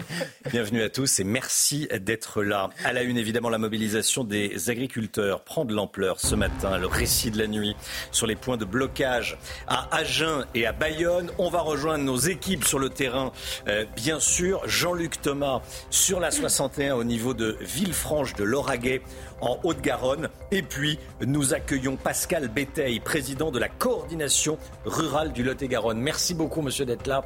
Merci à vous et on va entendre votre témoignage dans un instant. C'est tout le monde agricole et bien au-delà qui est en deuil ce matin, alors que l'on a appris cette nuit que la fille d'Alexandra Sonac est morte, comme sa mère, lors de l'accident hier matin sur le barrage agricole dans l'Ariège. Et puis les signaux sont au vert pour Donald Trump qui a remporté hier la primaire des Républicains dans le New Hampshire face à sa rivale Nikki Haley. Son investiture par le Parti républicain pour faire, face à Joe Biden en novembre prochain à la présidentielle américaine semble de plus en plus certaine. La mobilisation des agriculteurs qui va donc s'intensifier dans la journée, prévoyait de nombreux blocages. On regarde tout d'abord la carte des blocages, avec plusieurs blocages dans le sud-ouest. Il y a également l'A7 au sud de Lyon, l'A4 à Strasbourg, et puis l'A16, donc dans, l'Oise, autour de Beauvais. On va prendre la direction de la 61, on va en Haute-Garonne, Chana. hein. On va rejoindre tout de suite notre envoyé spécial euh, sur place, Jean-Luc Thomas avec euh, Hervé Grandchamp. Jean-Luc, vous êtes au niveau de euh, Villefranche de Lauragais. Les agriculteurs devraient rester au moins jusqu'à vendredi inclus et certains dorment sur place. Oui, certains dorment euh, sur place et depuis euh, hier, donc ça fait maintenant euh, 24 heures, vous voyez, il y a une quarantaine de tracteurs comme ceux qui se trouvent autour euh, de moi qui bloquent euh, cette euh, autoroute. Alors, une autoroute qui est bloquée uniquement euh, dans le sens euh, Narbonne-Toulouse et vous allez euh, voir euh, sur l'autre côté, eh bien, l'autoroute est ouverte parce que les agriculteurs ne voulaient pas euh, qu'il y ait un blocage euh, total de cette autoroute. Des agriculteurs qui sont euh, très euh, remontés contre toutes les normes, contre également euh, euh, les taxes. Et, on discutait là juste avant d'être à l'antenne avec eux. Et vous avez dit que ça serait bloqué au moins jusqu'à vendredi. Eux veulent bloquer beaucoup plus de temps. Ils sont prêts, disait-il, à ce qui est des blocages pour plusieurs semaines, voire un mois si rien ne bouge. Et ça va être compliqué. Et là, ils avaient des collègues à eux qui sont sur d'autres points de blocage, sur l'autoroute A62, sur l'autoroute A68 vers Albi, l'A64 évidemment. Mais c'est toutes les autoroutes et toutes les nationales autour de Toulouse qui sont bloquées aujourd'hui. Jean-Luc Thomas, en duplex de la 61. Merci euh, à vous, Jean-Luc. Le monde agricole, donc en, deuil, je dis le monde agricole et je, le dis depuis ce matin, mais bien au-delà, bien sûr. Euh, on a appris la mort cette nuit de la fille d'Alexandra Sonac, fauchée comme sa mère par une voiture sur un barrage dans l'Ariège. Le mari d'Alexandra Sonac, euh, qui était présent hier matin sur ce barrage, est blessé, mais il est désormais hors de danger, Chana. Et ce matin, les agriculteurs veulent poursuivre le combat en leur mémoire. Jérôme Bail, l'un des initiateurs du mouvement, a expliqué euh, qu'il ne voulait pas baisser les bras en dépit du drame. Aujourd'hui, on a un devoir, c'est de faire entendre notre voix, d'amener notre combat au bout et trouver des solutions pour le monde agricole. Et euh, je sais que d'en haut, il n'y aura pas une maintenant, mais il y aura deux étoiles qui nous suivra, qui suivra ce combat et qu'on aura peut-être des moments de moins bien, mais euh, je me dirais qu'une famille a été décimée et que pour eux, on n'a pas le droit de baisser la tête, on n'a pas le droit de baisser les yeux et on n'a surtout pas le droit d'abandonner. Pascal Béteil euh, voulait réagir à... Quoi dire hein Quoi dire sur un arme pareil euh, Ça ne devait pas arriver parce que les, les, barrages sont sécurisés et les forces de l'ordre font ce qu'il faut. L'autoroute était fermée, ils se sont engagés quand même. Quand on voit l'état de la voiture, je ne sais pas qu'est-ce qui s'est passé, mais on ne peut pas foncer comme ça sur des gens. Il y a des tracteurs, il y a des lumières, il y a des feux. Je ne sais pas. Mais Trois personnes sous OQTF. Bon, je ne vais, vais pas faire la polémique, mais je pense que ce matin, le ministère de, l'Intérieur doit se poser des questions quand même. Mm. Restez bien avec nous, bien sûr. On va parler de la colère agricole dans, un instant. Dans l'actualité, il y a également euh, ce qui s'est passé à, à Villejuif. Une jeune femme de 20 ans ligoté et violé à son domicile. Ça s'est passé jeudi dernier, Chana. Et selon une information CNews, le suspect est un homme de 25 ans d'origine congolaise avec des antécédents euh, judiciaires. Il a été mis en examen euh, dimanche dernier. Une voisine de la victime raconte que depuis ce drame, tout l'immeuble vit dans la peur. Apparemment, les garçons, il a sorti de, par les sorties de ses cours. Et il a été vraiment, il a parti. Il est parti comme ça. Mais la fille, c'est vrai qu'elle est, apparemment, elle est très mal, elle est chez parents, elle a 20 ans, et c'est vrai qu'on on a tous un peu peur et on veut faire des réunions pour savoir qu'est-ce qu'on peut faire pour améliorer la insécurité de la résidence, mais c'est vrai que c'est un peu, un peu problème, peut-être, de l'entreprise. Pourquoi vous ne fermez pas les portes vraiment? Pourquoi vous n'avez pas de caméra? Pourquoi vous, vous permettez que les choses passent comme ça? Donald Trump, de plus en plus proche de l'investiture républicaine. Après l'Iowa, il est sorti vainqueur de la, primaire, dans le New Hampshire. Alors si pour sa rivale Nikki Haley, la course est loin d'être terminée, pour Joe Biden, il est maintenant clair que Donald Trump sera le candidat républicain en novembre prochain. Le président américain qui avertit que la démocratie américaine est en jeu. En attendant, Donald Trump s'est félicité hier soir. Et juste un petit mot pour Nikki. Elle ne va pas gagner. Elle ne va pas gagner. Mais si elle gagnait, elle ferait l'objet d'une enquête de la part de ces gens dans 15 minutes. Et je pourrais déjà vous dire cinq raisons pour lesquelles elle fait l'objet d'une enquête. Ce ne sont pas de grandes raisons. Des petites choses dont elle ne veut pas parler. Mais elle fera l'objet d'une enquête en quelques minutes. Et il n'en veut pas dire ce qu'il a à dire. Hein. Donald Trump qui, qui, qui, on le dit, hein, c'est tous les signaux sont au vert. Pour l'instant, les feux sont au vert. Donald Trump euh, pourrait retourner à la, Maison Blanche. C'est complètement fou ce qui se passe aux États-Unis et, on, la suit cette campagne évidemment avec euh, donc cette cette campagne présidentielle avec Donald Trump qui semble bien placé pour retourner à la Maison Blanche. Complètement fou. Euh, restez bien avec nous, puisque dans un instant, on sera euh, avec Pascal Béteil, président de la coordination rurale du Lot et Garonne. Où en est la, le mouvement? Est-ce qu'il va s'amplifier? Dans quelle proportion? Euh, Qu'est-ce qu'il faut annoncer très très rapidement? Toutes ces questions, je vais vous les poser dans un instant. Pascal Béteil, merci d'être là. À tout de suite. Ex-président. C'est News, il est 7h39. On est avec Pascal Béteil, ex-président de la coordination rurale du Lot-et-Garonne. Merci d'être, euh, merci d'être avec nous, Pascal Béteil. On parlait hein, pendant la, publicité. Vous faites de la fraise, du melon, de la courgette Aubergine. Aubergine. Pastèque, kiwi, pomme de terre primeur. Pastèque, kiwi, pomme de terre primeur. Et, et, on en parlait pendant la pub. Autant vous en faire profiter parce que c'est très intéressant et on comprend beaucoup de choses. Vous vendez une partie en direct euh, Oui, parce que nous avons deux magasins de producteurs sur Bordeaux, ouais. Erignac et Gradignan, euh, qui s'appellent la compagnie fermière. Vous pouvez consulter sur le. Euh, et nous, nous, nous, nous, sommes cinq associés et ouais. nous avons une centaine de producteurs qui amènent leur production, qui font leur prix, qui payent une cotisation pour le magasin, pour le ouais. fonctionnement. Oui. Quand vous vendez en direct, la marge est bonne. Déjà, déjà, il y a de la marge. On récupère une marge, oui. Oui. Vous ne vendez pas à perte, ce qui n'est pas le cas à chaque fois. Ah non. Quand on repart dans le circuit euh, coopératif, euh, négociant, ouais. c'est pas évident, mm. on subit le marché. Bon, le les marché, ouais. euh, avec des concurrences déloyales, les normes, les, la concurrence sociale.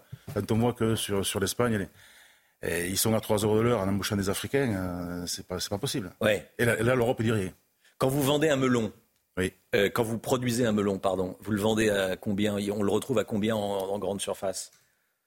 Ah ben ça, ça varie l'époque, la précocité. Ouais. Et en grande surface, ça peut aller de plus de 3 euros. Euh, et euh, plus on va dans la saison, plus le prix descend. Mmh. Et donc il y a de la concurrence. Oui. Il y a de la concurrence avec du melon euh, quoi Espagnol, marocain. Oui.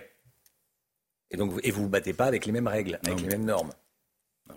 Donc tout est là. Ouais. Tout ouais. est là. Tout et est surtout là. les normes sociales, parce que la, la main d'œuvre est quand même la grosse charge. La main d'œuvre. Ouais. Oui.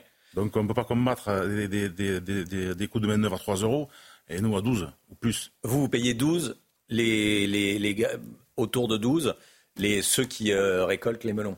Oui. Ouais. Quand euh, de l'autre côté des Pyrénées, c'est 3 euros. Voilà. Et, et c'est ce qu'ils veulent, de toute façon. Mm. C'est ce qu'ils veulent. Qui veut ça? Ah, ben ça, c'est le pays qui, qui, fait ça. Ouais, ouais. Mais bon. Euh, non, mais vous dites ça a déjà, ça a déjà été vu dans d'autres émissions. Ouais. Les reportages en Espagne, à Almeria et Huelva, à 3 euros de l'heure. Mais le, le, pauvre Africain qui vient de travailler à 3 euros de l'heure en Espagne, il est, il est, content parce que chez lui, c'est 3 euros par jour. Mm. On ne peut pas suivre, c'est pas possible. C'est pas possible. Euh, les organisations syndicales sont reçues. Le gouvernement, je dis bien, semble écouter, sans pour le moment euh, faire d'annonces concrètes. On nous en annonce, Gauthier, pour la fin de semaine. En deux salves, déjà effectivement avec Oui. un déplacement normalement sur le terrain aux côtés des agriculteurs de Gabriel Attal, où il devrait faire des annonces, et ensuite son discours de politique générale à l'Assemblée qui est prévu mardi prochain. Oui, en, en deux parties. Une première salle fin de semaine et ensuite des, des discours de politique générale la semaine prochaine. Qu'est-ce qui urge? Qu'est-ce qu'il faut annoncer avant la fin de la semaine, selon vous, qui connaissez parfaitement euh, le, le terrain? Ben, Déjà, on a subi une grosse augmentation sur le coût de l'énergie. Électricité, fioul, gaz. Monsieur Attal arrive, il nous annonce une augmentation de 10% des taxes sur l'électricité. Mais ça, c'est pas. c'est- enlever de suite. Euh, la taxation du GNR. Ça a été, ça a Le été- gasoil non routier, oui, Ok, que vous ça, a été acté, ça a été acté avec la FNSEA. Oui. On n'en parle plus parce que moi, moi mes revendications au, sein du- au, au niveau départemental, c'était de pouvoir bénéficier de la détaxation comme les pêcheurs. C'est le contraire, ils ont augmenté les taxes. Voilà. Mais il faut changer complètement de politique. Complètement. On, est, on est devenu, on était autonome en fruits et légumes, en, en viande aussi, en France. On importe 50% des produits. On va finir où? On n'aura plus d'autonomie, on n'aura déjà plus l'autonomie alimentaire. C'est grave. hein. Pour moi, c'est grave. On importe de tous les pays. Actuellement, ils ont encore acté le libre-échange avec la Nouvelle-Zélande sur les produits laitiers. Ouais. Alors, c'est pas des produits qui vont faire 20 000 km, et nous, en France, on va le faire rouler en vélo. Qui est de la concurrence? C'est plutôt sain, la concurrence. Oui. Mais avec les mêmes règles du jeu. Tout à fait. C'est simple, c'est du bon sens. C'est du bon sens. Tout le, monde comprend, tout le monde comprend ça. Euh, Vous-même, vous dégagez des, des revenus. Comment ça se passe? Et, et dans, votre, dans, dans, dans le département, il y a des agriculteurs qui souffrent vraiment? Oui, parce qu'on est multiproduction. Hein. Produit 70 euh, productions différentes. Ah oui. Donc, il y a tout le panel de fruits et légumes, hein, vous connaissez l'Otégaronne, et il y a tout l'élevage. Donc, euh, il y a des différences, bien sûr, entre les laitiers, et les éleveurs de viande et, et les fruits et légumes. Il y a beaucoup de différences, oui. Oui. La, la viande rapporte plus que, que le. La, la viande marcherait mieux que le lait. Le lait, c'est Ouais. une catastrophe, parce qu'on Ouais. on voit encore que Lactalis aimerait baisser le prix du lait aux, aux- producteurs. Euh, Voilà, c'est c'est le monde à l'envers, alors qu'il faudrait l'augmenter. Hmm. Qu'est-ce que ce serait si, si à- on mettait 10 ou 15 centimes de plus du litre de lait à l'éleveur? Au bout, qu'est-ce que ça ferait? On arrive à un litre de lait quand même qui est autour, autour d'un euro. Hein, c'est- quoi un euro C'est moins cher que l'essence. Je voudrais qu'on écoute ensemble euh, ce que disent euh, les téléspectateurs de CNews, à qui je pose la question depuis le début de la matinale. L'Europe est-elle responsable de la détresse des agriculteurs? On écoute les réponses. L'Europe, bien évidemment, est responsable de tout ce que la France subit, bien sûr de ce que nos agriculteurs subissent. Il faut arrêter d'aller chercher ailleurs ce qu'on a sur place. Euh, nos agriculteurs euh, font tout ce qu'ils peuvent pour euh, nous apporter leurs produits. Oui, je pense que l'Europe est responsable de toutes ces normes et en plus, ils nous embêtent sur plein d'autres choses. Il faut arrêter avec cette Europe. À part l'euro, franchement, ça nous a rien amené. Ils nous saoulent. Voilà. Ils nous écoutent pas. Certains agriculteurs sont en difficulté financière chaque mois. Pour assurer un minimum de revenus mensuels agricoles, je propose le RMA, le revenu minimum agricole. Bonjour. voilà, moi j'aimerais savoir euh, sur le prix du kilo de pommes de terre, comment est partagé. Euh, donnez-nous des chiffres pour qu'on puisse comprendre un peu plus comment sont taxés euh, les agriculteurs. et, et, puis bon, c'est clair que pour moi il faut l'UE, faut arrêter. Il faut tout refaire. Il n'y a rien qui est carré et il faut les aider ces agriculteurs. Je pense que l'UE, il faut la quitter. Commentaire, euh, Pascal Béteil, euh, après ce que vous venez d'entendre. Il, y a Michel, il me semble, du, Perche, qui euh, parlait d'un RMA, d'un revenu minimum agricole. Non, non, je suis complètement contre cela. Mm. ça, ça, ressemblerait à un RSA. on n'est pas fait pour ça. On n'est pas agriculteur. Vous ne demandez pas l'aumône. Bon, tout à fait. On n'est pas des mendiants. Oui, c'est ça. Vous n'êtes pas des mendiants. Petit vous n'êtes pas des fainéants non plus, accessoirement. Alors les heures, ok. moi, je compte pas mes heures. Je m'en fous. C'est mon métier. Je l'ai choisi. Mais que ça dégage un revenu. Oui, oui. Combien d'heures par semaine, vous? On ne compte pas, oui, 50, 60, on fait, on fait le travail qu'il faut faire. Lundi au dimanche, en plus. Oui, bon, le dimanche. Alors, le pire, c'est les éleveurs, parce qu'il faut qu'ils se lèvent le matin pour faire les vaches le dimanche aussi. Bah oui. Euh, ce que fait notre, notre présidente euh, à la CR nationale, hmm. Puisqu'elle est éleveuse de lait en Bretagne. Euh, une dernière question. comment vous sentez les prochains jours? Mal. Mal, parce que je pense qu'ils vont rien lâcher. On va voir la politique qu'ils vont, vont mettre en œuvre. Hmm. Mais quand on commence, euh, en arrivant sur, un, gouvernement, nous, nous augmenter l'énergie et, les, taxes, je ne vois pas où c'est qu'ils vont en venir. Hmm. Alors que nous, on demande de détaxer, à, commencer déjà par les taxes foncières. Ça, ça devrait être éliminé. Pourquoi on met les taxes, les co-taxes? Il y a les taxes partout.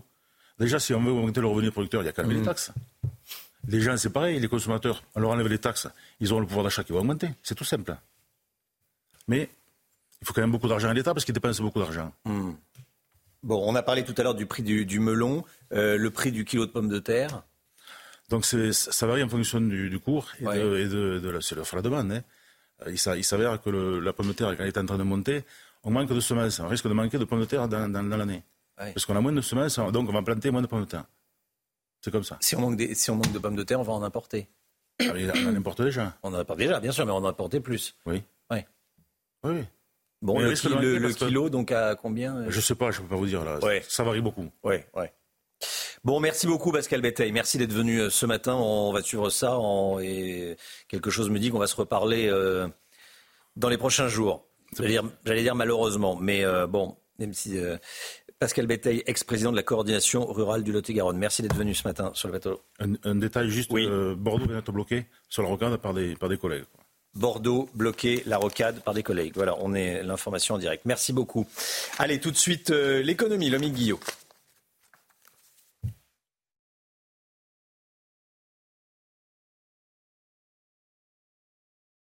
Votre programme avec Domexpo. 4 villages en Ile-de-France, 50 maisons à visiter pour découvrir la vôtre.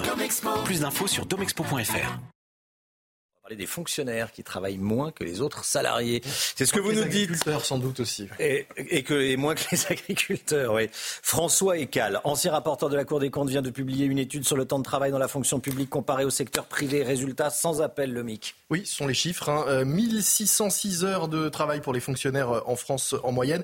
Et encore, c'est en excluant du calcul les enseignants euh, qui ont un volume d'heures moins important. Si on les prend en compte, vous voyez, ça tombe à 1556 heures. C'est sous la durée légale du travail. Et c'est surtout moins que les salariés du privé qui, eux, travaillent 1699 heures par an.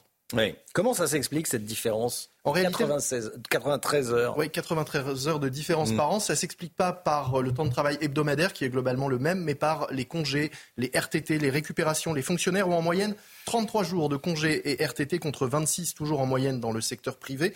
Dans la fonction publique territoriale notamment, on est assez large hein, avec les congés, notamment les congés exceptionnels, des journées du maire, des absences pour euh, événements euh, familiales et autres, une largesse régulièrement critiquée par la Cour des comptes.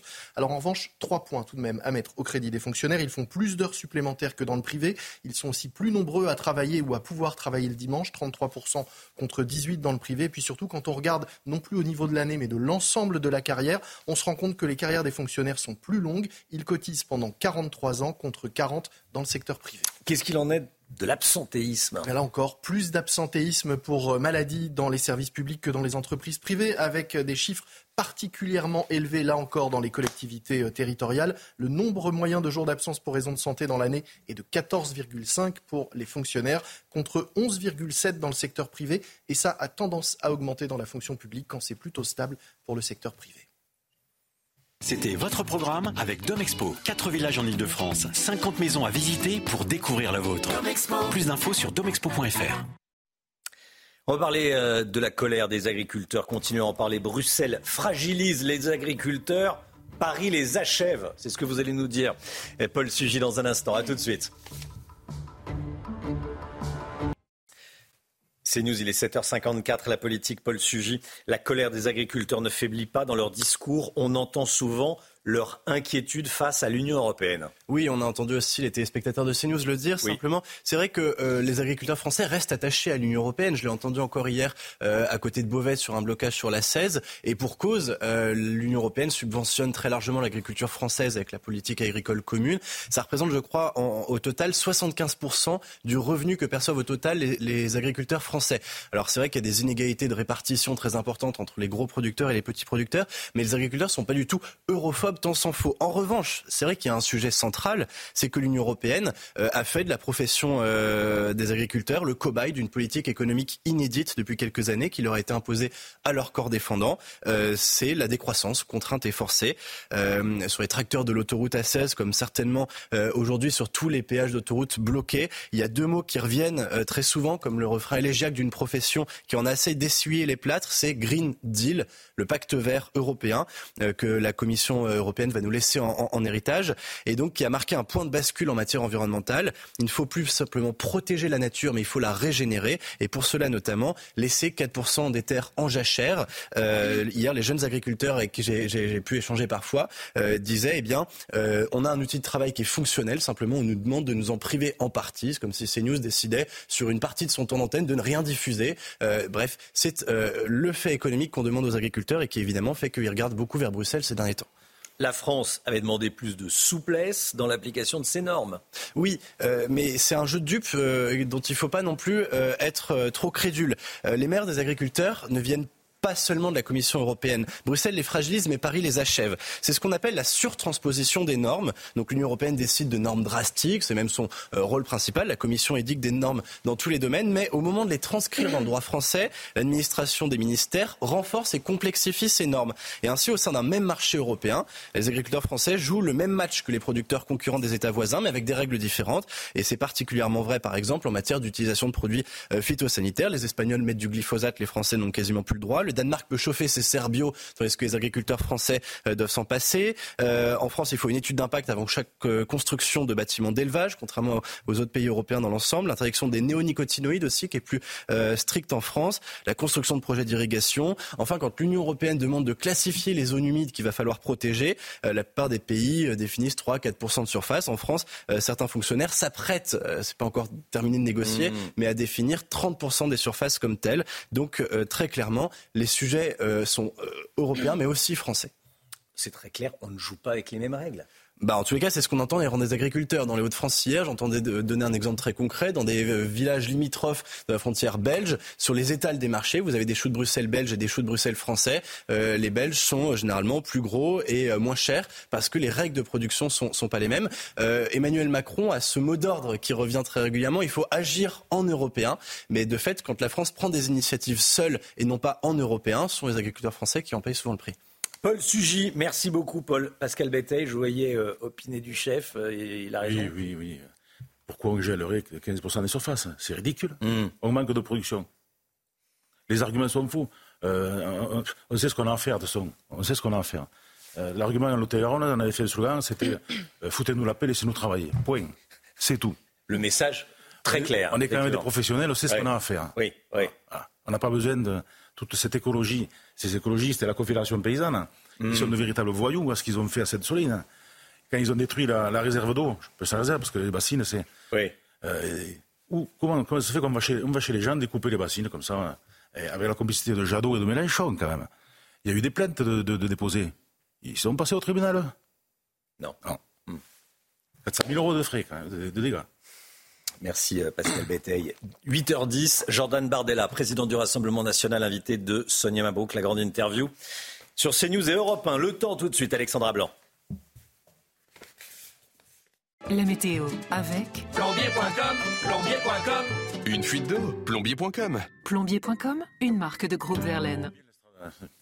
De la grande douceur attendue aujourd'hui, Alexandra. Oui, en effet, des températures particulièrement douces avec déjà près de 14 degrés du côté de Rennes ou encore 14 degrés au Bourget. Et puis, côté ciel, on retrouve ce matin un petit peu de bruine sur le nord-est, des températures qui vont grimper également cet après-midi. Et puis, côté ciel, du plein soleil en allant vers le golfe du Lion ou encore au pied des Pyrénées. Attention également au brouillard ce matin. Brouillard qui vont se dissiper dans l'après-midi. On va conserver globalement un temps plutôt calme avec de moins en moins de vent. Et dans l'après-midi, seulement quelques nuages entre le sud de la Bretagne, le sud du bassin parisien ou encore le nord-est, où les averses seront localement un peu plus soutenues. Côté température, grande douceur, on le disait ce matin, jusqu'à 14 degrés pour le département de l'île-et-Vilaine ou encore 8 degrés pour le Pays Basque. Et dans l'après-midi, ça s'envole. Température printanière en moyenne 7 à 11 degrés au-dessus des normales de saison. 14 degrés à Orléans, 14 degrés également à Paris, 15 degrés du côté de La Rochelle et localement jusqu'à 21 degrés autour du golfe du Lion, notamment à Perpignan. Rejoindre le mouvement de la rénovation énergétique. C'était la météo avec Groupe Verlaine. Pour devenir franchisé dans les énergies renouvelables. Groupe Verlaine.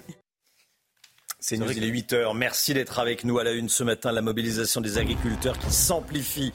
Plusieurs points de blocage dans le sud-ouest, sur l'autoroute A7 et dans l'Oise. On est sur le terrain, bien sûr. On va rejoindre Augustin Donadieu avec Pierre-François Altermat sur la 16 euh, dans, euh, dans l'Oise dans un instant. A tout de suite, Augustin.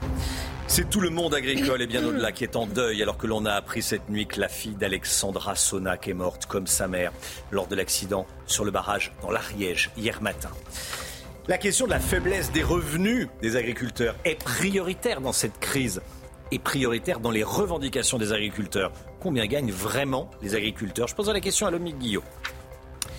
La mobilisation qui euh, va s'intensifier aujourd'hui. Prévoyez de nouveaux blocages sur les routes. Après l'Occitanie et la Nouvelle-Aquitaine, les agriculteurs bloquent l'A7 euh, près de Lyon, l'A16 dans l'Oise, l'A4 près de Strasbourg, blocage également euh, près de Bordeaux, vous nous disiez Pascal Béteil il y a quelques instants ça devrait se propager à de nombreux départements. On va partir sur le terrain, Chana. Hein. Oui, puisqu'à Beauvais, la fermeture de l'A16 rend la ville quasi inaccessible. On rejoint tout de suite notre envoyé spécial sur place, Augustin Donadieu, avec Pierre-François Altermat. Augustin, euh, bonjour. Les manifestants sont déterminés à rester le plus longtemps possible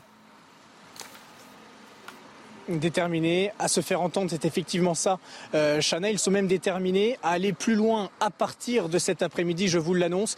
Ils se rendront en direction de la capitale, sauf si le gouvernement décide de leur apporter des solutions immédiates et concrètes. Ce sont leurs mots. C'est ce qu'ils m'ont dit juste avant ce duplex. On va vous montrer avec Pierre-François Altermat, au beau milieu de cette autoroute, une trentaine euh, d'engins de, agricoles, des tracteurs qui ont pris position avec des agriculteurs en colère. Et encore, ils ne sont pas tous là, puisqu'évidemment, les producteurs laitiers sont dans les salles de traite en train de traire leurs vaches à l'heure à laquelle je suis en train de, vous parler. Avec Pierre-François, on voulait vous donner ce cas concret. Damien, avec qui j'ai échangé juste avant ce duplex, vient de s'installer il y a six mois. Il a dû débourser 260 000 euros dans du matériel. Il débourse chaque mois près de 4 000 euros de loyer pour utiliser les champs, pour utiliser les bâtiments. Ce à quoi il faut rajouter évidemment les semences, ce à quoi il faut rajouter l'entretien du matériel, le carburant.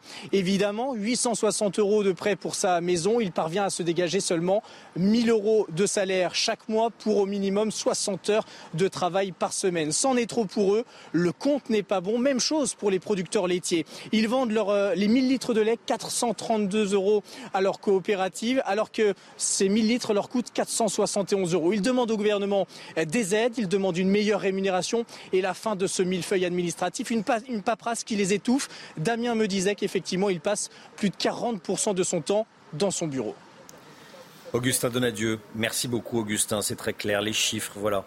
Euh, ces images tournées par Laure Para qui viennent de nous parvenir euh, à Orange, hein, sur le, au niveau du, péage sur l'autoroute A7, Chana. Hein. Oui, une centaine de véhicules sur l'autoroute A7, donc il se trouve au niveau euh, du péage Orange Sud en direction de Lyon. Voilà, blocage qui est en train de se, de se, de se monter avec les, les, les tracteurs euh, et, les routiers qui ont rejoint la 7 aussi. Et les routiers qui ont rejoint la 7. Voilà, des difficultés de circulation si euh, vous vous rendez dans, dans cette zone. Attention.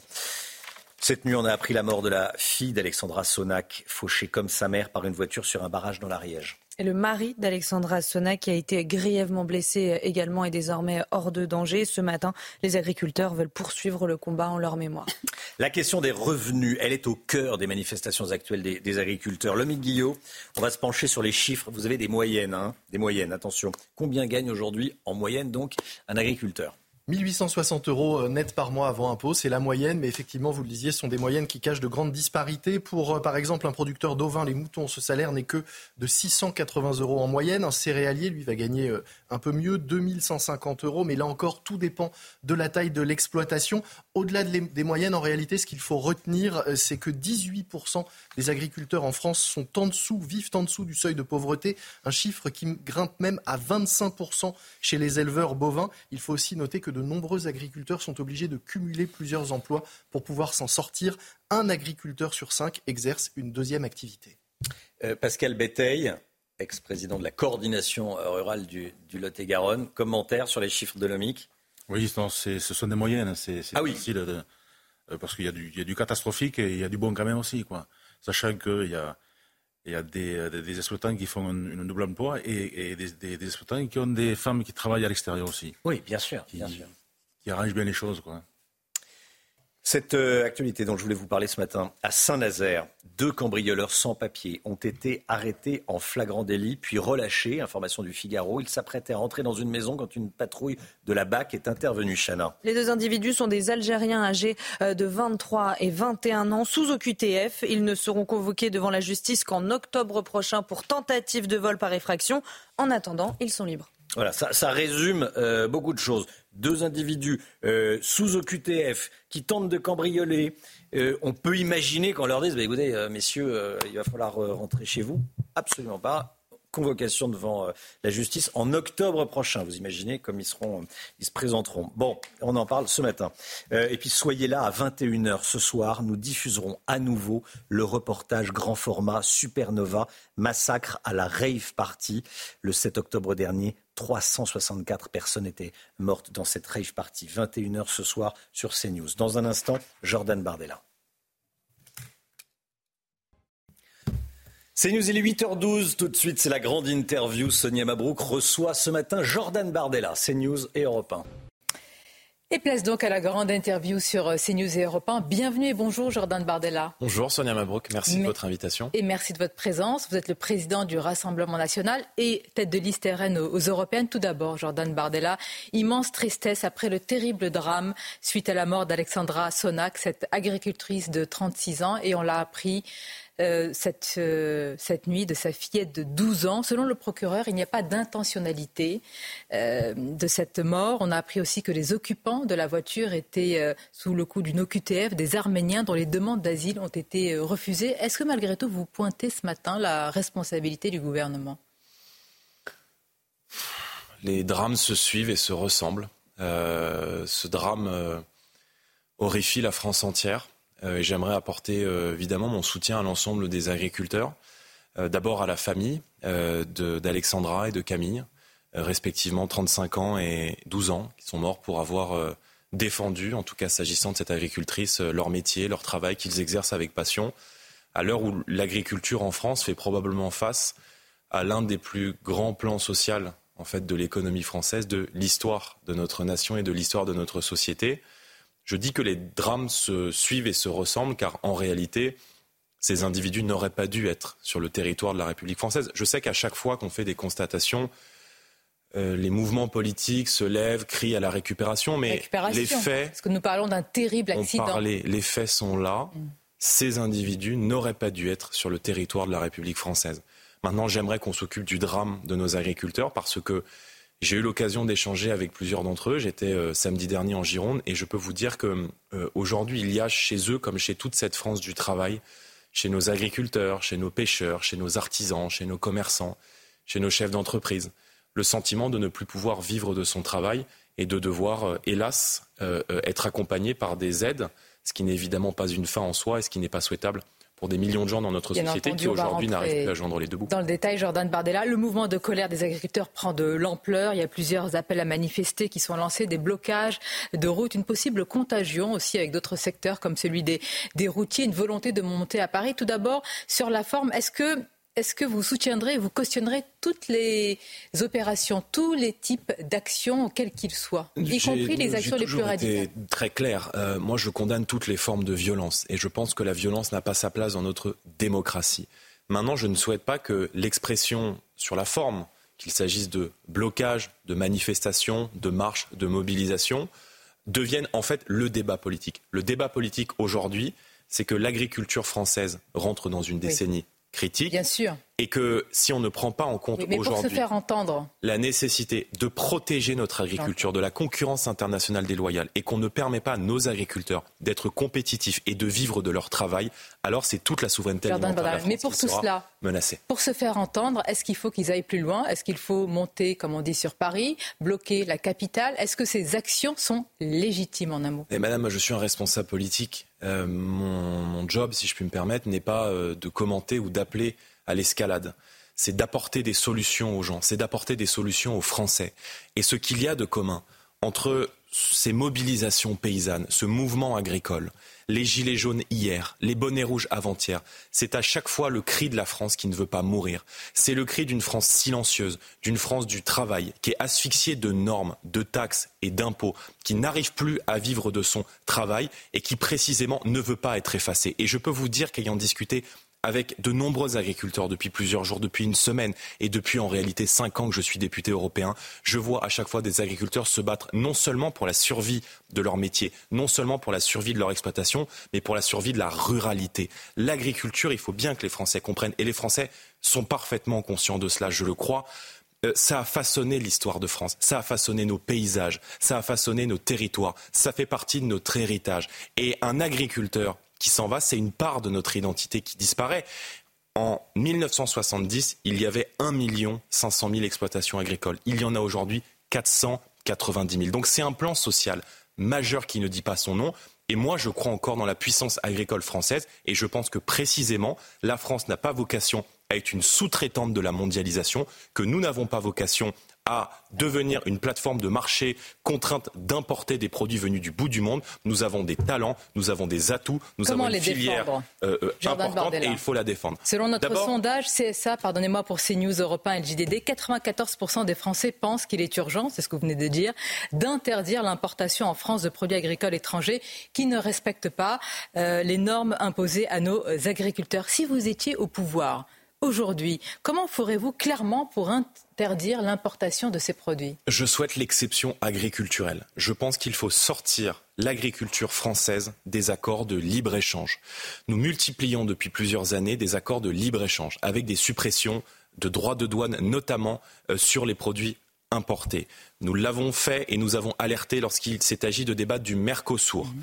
Nous l'avons fait au Parlement européen. Je l'ai fait personnellement sur l'accord avec la Nouvelle-Zélande ou encore l'accord avec le Vietnam qui menace directement la pêche française. À chaque fois, on ouvre nos frontières avec des pays qui euh, produisent en ne respectant aucune des normes économiques, sociales, sanitaires, réglementaires qu'on impose à nos agriculteurs. soyons précis, Cette concurrence, vous sortez tout le domaine de l'agriculture de, de, ces accords. Exactement. Et vous ne demandez pas, Jordan Bardella, contrairement à ce que veut par exemple le, gouvernement, ce que défend, essaye en tout cas de défendre Emmanuel Macron, ce qu'on appelle des clauses miroirs, c'est-à-dire demander aux autres les mêmes normes. Mais bien sûr, et nous nous sommes battus au Parlement européen pour réclamer ces clauses mais miroirs. Pourquoi ça ne marche pas Pourquoi personne n'arrive à les imposer Mais parce qu'on ne défend pas nos intérêts. Bah, et que Emmanuel Macron ne défend pas les intérêts de la France Absolument pas. Enfin, en tout cas, euh, c'est un peu comme en amour, si vous voulez, c'est les preuves qu'on donne. Et de ce point de vue-là, les agriculteurs n'ont pas vu beaucoup de preuves d'amour. Et aujourd'hui, les agriculteurs ont le sentiment qu'avec Emmanuel Macron et Gabriel Attal, c'est la main sur l'épaule quand ils sont à Paris, mais c'est le coup de poignard quand ils sont à Bruxelles.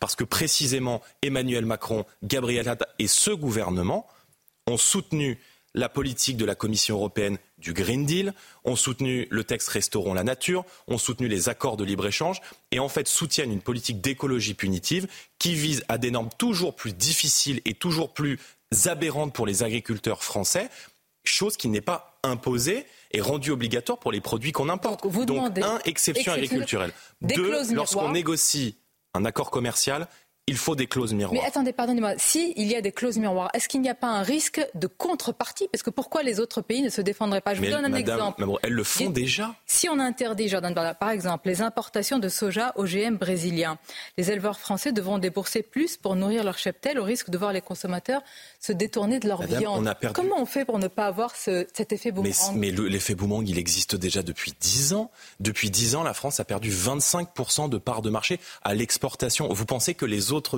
Et c'est là que je trouve euh, le comportement de nos responsables politiques absolument aberrant. C'est que précisément quand on négocie un accord commercial, par exemple avec le Canada, avec le CETA, le Canada protège ses marchés intérieurs et, et rend ses marchés public, son marché intérieur, beaucoup plus inaccessible, en tout cas beaucoup moins accessible que nous le faisons nous au sein de l'Union européenne. Donc ce que je ne comprends pas, c'est que toutes les grandes puissances qui réussissent dans la mondialisation arrivent à se protéger, arrivent à défendre leurs intérêts. Et troisièmement, madame, il faut faire le patriotisme économique. Moi, je souhaite que dans la commande publique, les agriculteurs économique? On a l'impression que tout le monde est pour une forme de patriotisme Eh ben, écoutez, il faut mettre le Rassemblement national au pouvoir si tout le monde est d'accord, parce que précisément, ça fait 20 ans que nous défendons ça par quoi, Jordan Bardella? Je souhaite que dans la commande publique, les entreprises françaises, et notamment on parle de l'agriculture, les agriculteurs français puissent avoir une priorité d'accès au marché public. Je vous donne un exemple très concret.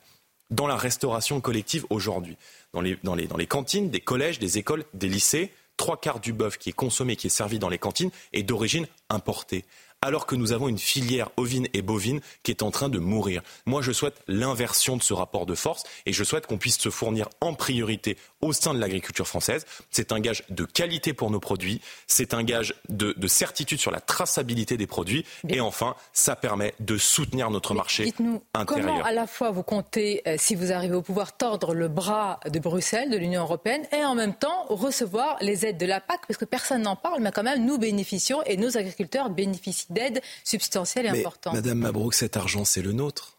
La France donne beaucoup plus au budget de l'Union européenne qu'elle ne reçoit à la France est le pays deuxième contributeur net au budget de l'Union européenne. Par conséquent, celui une enveloppe paye. Sur 2023-2027, c'est 45 milliards hein, pour euh, Oui, environ. enfin, on y laisse entre 12 et 15 milliards, incluant les droits de douane, euh, euh, chaque année. Donc, cet argent, moi, je souhaite baisser la contribution française au budget de l'Union européenne, précisément pour que ce trop-plein d'argent soit versé directement à l'économie française. Et je vous donne un exemple très concret les agriculteurs, moi j'en ai vu beaucoup, qui renoncent précisément à demander les aides de la politique agricole commune parce que les dossiers sont trop compliqués, parce que les normes administratives qui sont nécessaires pour remplir ces dossiers sont tellement complexes et tellement difficiles qu'ils n'arrivent plus à faire face. Donc il faut une pause réglementaire aujourd'hui. Au choc de simplification que pourrait annoncer le gouvernement. Il faut Mais quel choc de simplification? Bah, Ils vont quand même annoncer quelques mesures, je suppose. En de supprimer et le Rassemblement national est le seul groupe politique à s'y être opposé à l'Assemblée nationale avec force l'avantage fiscal sur ce qu'on appelle le GNR, c'est-à-dire le gazole non routier.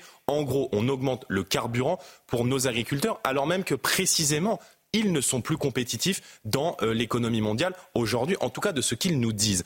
Et moi, je souhaite que cet avantage soit préservé et nous souhaitons également abroger les droits de succession parce que les successions aujourd'hui représentent un mur fiscal beaucoup trop important pour de nombreux chefs d'entreprise et notamment pour nos agriculteurs. Et moi, je souhaite, dans une vraie logique de transmission, de valorisation du travail, qu'on puisse abroger euh, quasi totalement les droits de succession, à la condition que l'agriculteur qui reprend l'exploitation s'engage à garder celle-ci pendant 10 ans. Jordan Bardella, à quelques mois des élections européennes, évidemment, ce sujet est, est, majeur. Le gouvernement vous accuse de récupération politicienne sur le dos des agriculteurs, sur le dos également des pêcheurs, de butiner de colère euh, en colère, et en réalité que ce serait votre fonds de commerce. Que répondez-vous à cela? C'est fatigant. Qu'est-ce qui est fatigant? Bah, D'avoir des gens qui passent leur temps à ériger en langue le mot en responsabilité et qui passent leur temps à se défausser de leurs responsabilités. Je ne sais pas si vous avez entendu Monsieur le maire aux 20h de TF1 annoncer l'augmentation des prix de l'électricité. C'est quasiment de ma faute et de celle de Marine Le Pen. C'est qu'on explique que le Rassemblement national est quasiment hein, responsable de l'augmentation des prix de l'électricité. On explique en gros à demi-mot que le Rassemblement national est responsable euh, ou surfe sur la colère des agriculteurs. Mais qui est au pouvoir? Qui signe des accords de libre-échange Qui augmente les prix de l'électricité Qui euh, met fin aux avantages fiscaux qui sont donnés sur le GNR L'électricité, c'est un retour. Et Bruno Le Maire a pointé justement votre responsabilité parce que vous n'avez pas voté le bouclier tarifaire alors qu'aujourd'hui vous dénoncez le fait que ce bouclier ne soit plus euh, maintenu. Mais, est-ce qu'il n'y a pas une forme de schizophrénie Non, il y, a, de la franchise. Parce qu'en réalité, c'est le même sujet. Le sujet, c'est Bruxelles. Et si... C'est de la faute de Bruxelles, véritablement. Bah, Est-ce que ce n'est pas le bouc émissaire trop facile En tout cas, l'Union européenne est en train de déconstruire l'Europe et menace les intérêts de la France. Alors pourquoi vous n'en sortez pas? énergétique. Je vous répondre. Je vais vous répondre. Le bouclier énergétique, euh, il sert à cacher l'impuissance du gouvernement français à récupérer la maîtrise des prix de l'énergie. Les prix de l'électricité en France, qui de tout temps ont été garantis à des prix bas par la force nucléaire française, du général de Gaulle au président Sarkozy, il y avait un consensus pour dire que le nucléaire était un atout français. M. Hollande et M. Macron ont décidé de contrecarrer cette stratégie et de dilapider la filière nucléaire. Résultat, aujourd'hui, les prix de l'électricité en France sont fixés au niveau européen par des règles de fixation communes qui bien souvent indexent les prix de l'électricité sur les prix du gaz allemand. En réalité, ce système, il ne fait plaisir qu'à un seul pays, c'est l'Allemagne. L'Europe s'est construite aux, aux intérêts de l'Allemagne contre les intérêts d'une grande partie des autres nations européennes. Moi, je souhaite que l'Europe puisse se faire euh, euh, en faveur des intérêts français. et je souhaite une Europe allemande qui devient une Europe française. Exactement. Ça, c'est mon projet. Et je souhaite précisément que la France puisse récupérer sa souveraineté tarifaire et qu'elle puisse payer euh, l'électricité et l'énergie à bas coût. Si on fait cela, si on a le courage d'aller devant les institutions européennes, si on a le courage de récupérer notre souveraineté tarifaire en obtenant, par exemple, des dérogations comme l'ont fait le Portugal et, l'Espagne durant euh, plusieurs mois Donc et ce n'est pas sortir de l'Union européenne pour vous que de euh, faire un pas de côté par rapport à je cela. Je dis juste qu'après 30 années d'excès, Madame Mabrouk, il faut revenir à la raison. Après 30 années de, de, fuite en avant fédéraliste qui n'ont fait qu'affaiblir les, les nations et notamment la nation française, il faut une Europe des coopérations entre États, une Europe des projets, une Europe où on se met autour de la table pour bâtir les grands projets du XXIe siècle, la transition énergétique, l'intelligence artificielle, le numérique, euh, euh, l'industrie, mais où on permet à chaque État de décider de ce qui est bon pour lui et à qui on permet notamment de payer l'électricité à son coût de production. parce que c'est ça le sujet. Et si on fait ça, croyez-moi qu'on n'a pas besoin euh, de ce bouclier énergétique parce que précisément on récupère la maîtrise des prix de l'électricité. Non, mais si vous voulez, l'Europe aujourd'hui, elle est aux intérêts de tout le monde.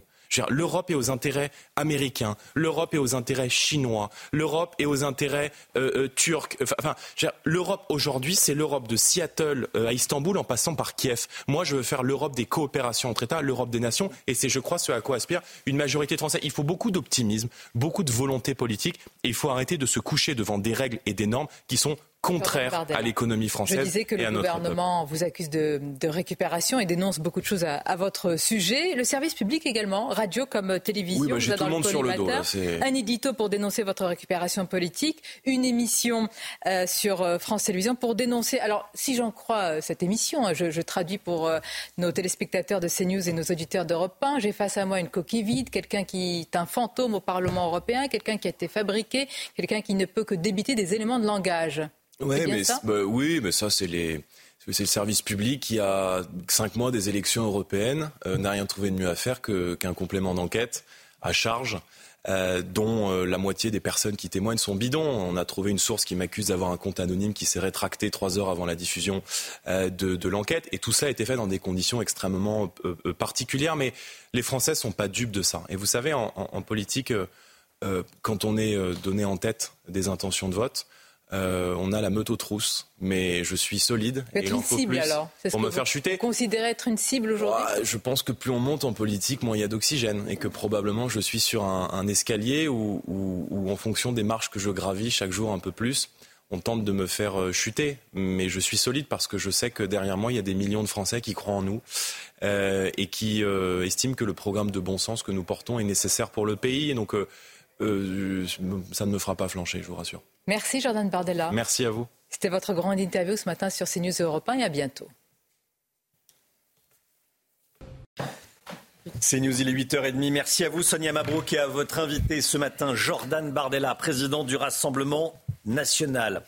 L'équipe est là. On est avec Chana Lousteau, le docteur Brigitte Millot est avec nous, Gauthier Lebret est avec nous, Lomi Guillot Alexandra Blanc et nous accueillons ce matin Yannick Aleno. Bonjour Yannick Aleno et merci d'être là.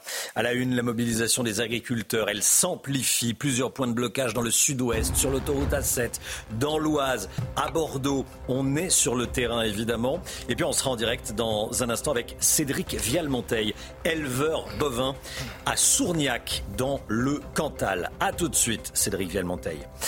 Des agriculteurs vont converger ce matin depuis toute la France vers Bruxelles pour manifester leur mécontentement. On rejoindra notre envoyé spécial à Bruxelles, Mathieu Devez. A tout de suite, Mathieu.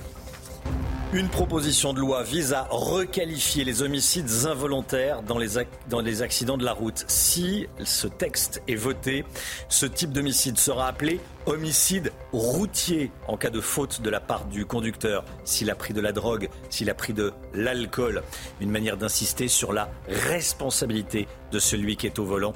On va en parler avec vous. Vous êtes à l'initiative de ce texte. Yannick Aleno, chef cuisinier, bien sûr, dont l'un des fils a perdu la vie en mai 2022 à, Paris à cause d'un chauffard.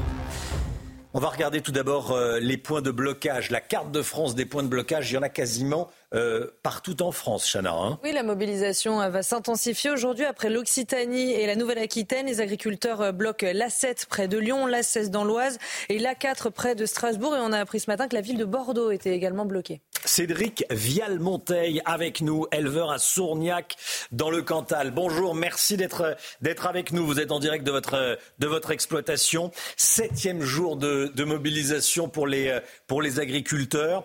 Euh, comment est-ce que vous sentez les, choses ce matin? Est-ce que vous sentez écouté? Qu'est-ce qui se dit autour de vous? J'imagine que euh, le téléphone chauffe. Oui, bonjour à tous et merci de nous donner la parole encore une fois. Euh, euh, on a l'impression quand même qu'on est à un moment clé de, de la mobilisation syndicale ou, ou autre. On a l'impression qu'aujourd'hui le gouvernement a vraiment peur de nous et est vraiment à l'écoute. Donc euh, on espère que, que, pour une fois on va être entendu et qu'on va vraiment apporter une réponse à nos problèmes qui durent depuis bien trop longtemps. Mmh.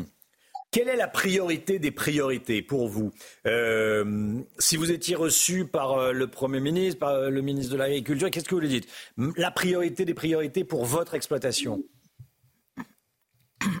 la priorité, des priorités pour tout le monde, c'est le prix. Tant qu'on n'aura pas une solution pour avoir des prix corrects de ce qu'on produit, vous pouvez vous faire tout ce que vous voulez, ça ne marchera jamais. On est quand même la seule profession en fait, on est obligé d'accepter ce qu'on nous donne de nos produits. On n'est même pas capable de dire on en veut tant. enfin, c'est quand même euh, ubuesque à l'heure actuelle de ne pas pouvoir décider du prix de ce qu'on vend. Et le problème, il est là. Et tant qu'on n'aura pas résolu ça, ça ne marchera pas. C'est hmm. pas plus compliqué que ça. Vous, vous faites de la viande? Oui, je suis éleveur euh, bovin à l'étang, oui. Ouais. Euh, votre prix, c'est combien? La viande sort à, combien de chez vous et on la trouve à combien euh, dans le, dans le supermarché ou euh, chez le boucher? Pour qu'on ait une idée. Alors, je, je, vais vous dire, nous, sur le, sur le secteur, on a une petite chance, c'est qu'on a un carrefour local qui joue vraiment le jeu. Et il faut le souligner, ça existe aussi, ce genre d'initiative. Ils nous payent nos animaux à des prix corrects. Mais, mais c'est très rare en France. Euh, la plupart des éleveurs bovins vendent leurs animaux autour de 5 euros, 5,50 euros le kilo, carcasse euh, sortie de chez eux. Donc là, vraiment, les prix sont, sont, sont insuffisants et, et c'est là que ça cloche. Quoi. Donc vous, vous, euh, vous, ça sort à combien et on, ça se retrouve à combien? Ah ben, après, euh, chez nous, on les vend euh, autour de 7 euros, 7,50 euros à la grande surface locale. Donc pour nous, c'est un prix rémunérateur localement mais c'est un tout petit marché de niche. Après, dans les grandes surfaces, euh, c'est multiplié par 4, par 5. Euh, Ça, c'est. Oui, parce qu'il y a des, y a, il y a, y Il y frais. aussi une opacité, ce qu'on reproche. Il y a une opacité des, des grandes surfaces en général sur leurs marges, et c'est là qu'on voudrait bien euh, grignoter. On préférait qu'ils grignotent sur leurs marges Ouais. plutôt que sur ce que nous on produit. Mais ça veut dire aussi que les consommateurs, alors après il y a des questions de, de moyens, mais quand on le peut, que, doivent mettre le prix. Ah mais, mais bien sûr, c'est d'ailleurs euh, tout le problème de, de l'injonction des consommateurs. Ils nous demandent de faire toujours mieux avec toujours moins. Hmm. Enfin, aujourd'hui, si les consommateurs veulent de la qualité, des paysages préservés, de l'élevage familial, il faut qu'ils acceptent d'y mettre le prix. Malheureusement, on sait aussi que les consommateurs, ils n'ont pas toujours les moyens, surtout dans Bah, le ça. contexte inflationnaire qu'on vit actuellement. Ouais. Donc là, il y a un souci. Euh, enfin, nous, on peut pas tout régler, quoi. Mais nous, s'ils veulent des produits de qualité, il faut accepter d'en mettre le prix. Sinon, on disparaîtra. C'est pas plus compliqué que ça. Cédric Vieille-Monteil, euh, cette colère, vous l'avez vu venir, et qu'est-ce que vous voyez pour les prochains jours? Cette colère, je l'ai vu venir. euh, sur, sur votre antenne, il y a 15 jours, j'avais dit, je, je rêvais d'un modèle euh, de manifestation à l'Allem- à l'allemande. Je me suis fait un peu taper sur les oreilles quand j'ai osé dire ça. Et je vois qu'aujourd'hui, tout le monde embraye le pas. Et, et j'en suis satisfait. Et j'espère d'ailleurs que qu'on va pas être assez con pour une fois et pas lâcher pour rien avec des mesurettes à deux balles comme on sait l'habitude. Voilà. J'espère qu'on va vraiment obtenir quelque chose de la situation. Merci beaucoup Cédric Vieille-Monteil. On, on va aller dans un instant à, à Bruxelles, voir, euh, parce qu'il y a certains de vos, euh, de vos collègues de- qui, euh, qui vont aller à, à Bruxelles pour, pour manifester. On va retrouver Mathieu Deves dans un instant. Et puis on peut vous suivre également sur, sur, avec votre compte Twitter. Voilà, moi je vous suis sur Twitter. Vous, vous tweetez beaucoup, vous, vous tweetez agriculture. Enfin, vous xez agriculture avec euh, le, compte, le réseau social X. Merci beaucoup d'avoir été en direct avec nous ce matin dans, dans la matinale de CNews. Merci. Euh, Chana, ce matin on pose une question hein, aux téléspectateurs. Oui, les. Agriculteurs sont ensevelis et paralysés par les normes. Est-ce que c'est la faute de l'Europe selon vous? Est-ce qu'il faut euh, revoir ces règles? Eh bien, écoutez vos réponses. L'UE est forcément responsable de cette situation au niveau des normes. Mais le gouvernement français a toute sa part de responsabilité là-dessus, puisque quand les normes européennes arrivent, la France rajoute des normes. Et donc complice de cette mise en place et responsable autant que l'UE. Oui, clairement, l'Europe est responsable des maux des agriculteurs. Ce qui est le plus frustrant, je pense, c'est cette Europe qu'on nous a présentée comme une Europe qui protège les citoyens européens à tous les niveaux, que ce soit au niveau de l'industrie, que ce soit aujourd'hui au niveau de l'agriculture. En fait, c'est pas une Europe qui protège les Européens, c'est une Europe qui protège le monde entier, sauf nous. Et c'est très très frustrant. Eh bien, je vais vous dire ce qui arrive dans le monde du paysan. C'est exactement ce qui est arrivé dans le monde des routiers. Voilà l'Europe, la belle Europe, l'Europe, l'Europe, l'Europe. Et on a tout perdu, nos souverainetés. On ne peut plus rien faire sans l'Europe. Merci l'Europe. En fin de compte, on n'a plus de, on on n'est plus souverain chez nous. C'est comme si demain, ah ben, on pourrait se passer de M. Macron. C'est l'Europe qui commande. On est à la botte de l'Europe, aussi bien pour les agriculteurs que pour l'électricité. Euh, tout, surtout, on n'est plus chez nous. C'est l'Europe qui commande.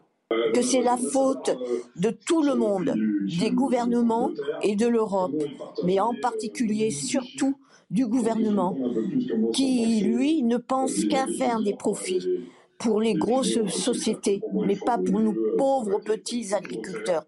Je suis avec les agriculteurs. Voilà, c'est toutes vos, euh, réactions. Euh, un mot, Gauthier Lebret. On a entendu euh, un des téléspectateurs de CNews parler de la euh, de l'agrégation de la colère avec euh, les, les routiers qui se joignent euh, aux agriculteurs sur certains barrages. Oui, c'est le cas depuis hier soir, notamment sur la 7. Les routiers et les agriculteurs bloquent ensemble. C'était une des craintes du gouvernement, cette convergence des luttes, comme on dit. Et c'est en train de se cristalliser et de se réaliser. Alors, Gabriel Attal, il doit faire des annonces en deux temps. Normalement, déjà avec un déplacement en fin de semaine aux côtés des agriculteurs. Et puis, lors de son discours de politique générale, mardi prochain, c'est peut-être déjà un peu tard, car le temps joue contre le gouvernement. Le gouvernement voulait gagner du temps, mais le temps joue contre le gouvernement, puisque plus le temps passe, et bien plus le mouvement se radicalise et se renforce. Merci Gauthier. Euh, des tracteurs, des agriculteurs montent à Bruxelles, Chana. hein. Oui, la colère des agriculteurs monte en France et se propage en Europe, en Allemagne et en Pologne notamment. Le point de tension reste le même, la politique européenne de Bruxelles. On rejoint tout de suite notre envoyé spécial sur place, Mathieu Devez, avec Sacha Robin. Mathieu, les agriculteurs français vont manifester aujourd'hui. hein. Tout à fait, Chana. Bruxelles tes agriculteurs crèvent. Voici le slogan qui sera scandé par les agriculteurs présents en nombre ici devant le Parlement européen de Bruxelles. Une mobilisation à l'origine de la coordination rurale. La coordination rurale, c'est un syndicat agricole français qui a d'ailleurs été reçu hier soir par le Premier ministre Gabriel Attal. Et à l'issue de cette réunion, la présidente de la coordination rurale a tout simplement évoqué une crise dramatique, les suicides des agriculteurs bien sûr, et cette détresse, cette détresse financière qui touche selon elle 40% des exploitations. Alors, les agriculteurs vont venir ici en nombre pour exprimer leur mécontentement et pour aller à la rencontre, bien sûr, des eurodéputés. Car face aux contraintes toujours plus élevées de la réglementation européenne et des revenus toujours de plus en plus bas, la colère est immense. Selon les agriculteurs, le risque est bien, écoutez bien, l'effondrement tout simplement de l'agriculture française, mais également européenne. Alors, l'Europe et le gouvernement français sont prévenus. Il n'y aura pas d'arrêt des blocages tant qu'il n'y aura pas tout simplement d'annonces concrètes. Mathieu Devez en duplex de, Bruxelles pour suivre donc la, colère agricole qui, monte à, Bruxelles. Merci beaucoup Mathieu. On est avec Yannick Aleno, chef étoilé. Euh, bonjour et merci d'être euh, merci, d'être là. Peut-être un mot de la, de la colère des, agriculteurs. On en parlait. Vous êtes sensible à, la, à cette colère des agriculteurs. Vous travaillez avec eux bien sûr en tant que chef. De fait, enfin, dans nos restaurants, évidemment, on essaye de favoriser euh, l'agriculture de proximité locale et française. Hmm. Donc évidemment, on ne peut pas être insensible à, leur, à leur peine. Vous savez, il y a dix ans, euh, le phénomène n'est pas nouveau. Il y a dix ans, j'ai commencé à, travailler sur le terroir d'Île-de-France, le terroir parisien, et j'avais été voir un producteur d'agneaux, euh, Morisseau. Euh, il ne pouvait pas sortir son, sa production à moins de 7 euros au moment de la vente. Et on trouvait dans les supermarchés à l'époque des agneaux similaires, évidemment, euh, qui venaient d'Irlande au prix de 7 euros. Donc, effectivement, il y, a, des choses évidemment à régler et de prendre, je crois, la, considération de, chaque spécificité française ou euh, étrangère, d'ailleurs euh, européenne, pour que les choses s'adaptent par rapport, euh, par rapport à ce qu'on peut faire. Alors vous venez ce matin pour parler du délit d'homicide routier. Vous réclamez la création de ce délit d'homicide routier parce que c'est fou. Mais aujourd'hui, quelqu'un qui tue une personne sur la route, faut le rappeler, hein, après avoir volontairement pris de la drogue ou de l'alcool, ou euh, rouler extrêmement vite, est poursuivi pour homicide involontaire, alors qu'il est responsable. S'il a pris de la drogue, il est responsable s'il a pris de, l'alcool. Et vous voulez changer ça Évidemment, après l'accident de votre fils, bien sûr. Euh, l'accident mortel de, votre fils Antoine. Euh, vous réclamez la création de ce délit et ça avance puisque le texte va, va passer oui, elle passe en commission euh, de l'Assemblée nationale le 29. C'est un moment extrêmement important pour les victimes. Euh, déjà de d'entendre dire, ne, plus entendre dire que votre enfant est mort de, façon involontaire. Mm. Genre, c'est pas grave. C'est extrêmement grave de perdre son enfant. C'est, euh, je crois effectivement, vous l'avez, vous l'avez rappelé, important de qualifier les choses et de, et de mettre l'accent sur les responsabilités. Personne ne force les gens à boire ou à se droguer. Donc ils font ça de façon volontaire. Prendre son volant euh, quand on est dans cet état-là de façon c'est un acte volontaire, donc euh, on le répète, on force pas les gens à prendre leur voiture et de prendre le chemin euh, dans cet état-là avec son véhicule. Encore une fois, tout ça est issu d'un acte volontaire. Donc le fait de l'involontaire est, est, pour nous, parents et familles des victimes, insupportable à entendre et d'ailleurs n'est pas, pas juste. C'est c'est une deuxième peine. Mais ce texte, il a euh, la vertu fantastique de tourner le droit vers la victime et non pas vers le justiciable. Et ça, c'est une, une avancée phénoménale euh, pour le droit français. Et, et, et je pense qu'il aura des vertus évidemment pédagogiques, préventives fortes. C'est-à-dire qu'aujourd'hui, les gens, moi j'ai déjà eu le cas de, de, de gens qui, qui, avaient fait une soirée chez eux et au moment de repartir, se sont dit ah non non mais on veut pas on n'est pas des criminels, on ne veut pas prendre la voiture, on ne veut pas tuer de façon volontaire les gens. Donc forcément, je crois qu'il y aura une décrue des morts sur la route. Je le rappelle que c'est 509 enfants l'année dernière qui sont partis, euh, qui ont moins de 25 ans. Donc ce qui est considérable, c'est sept fois le Bataclan. Moi, je considère que ce sont des attentats individuels.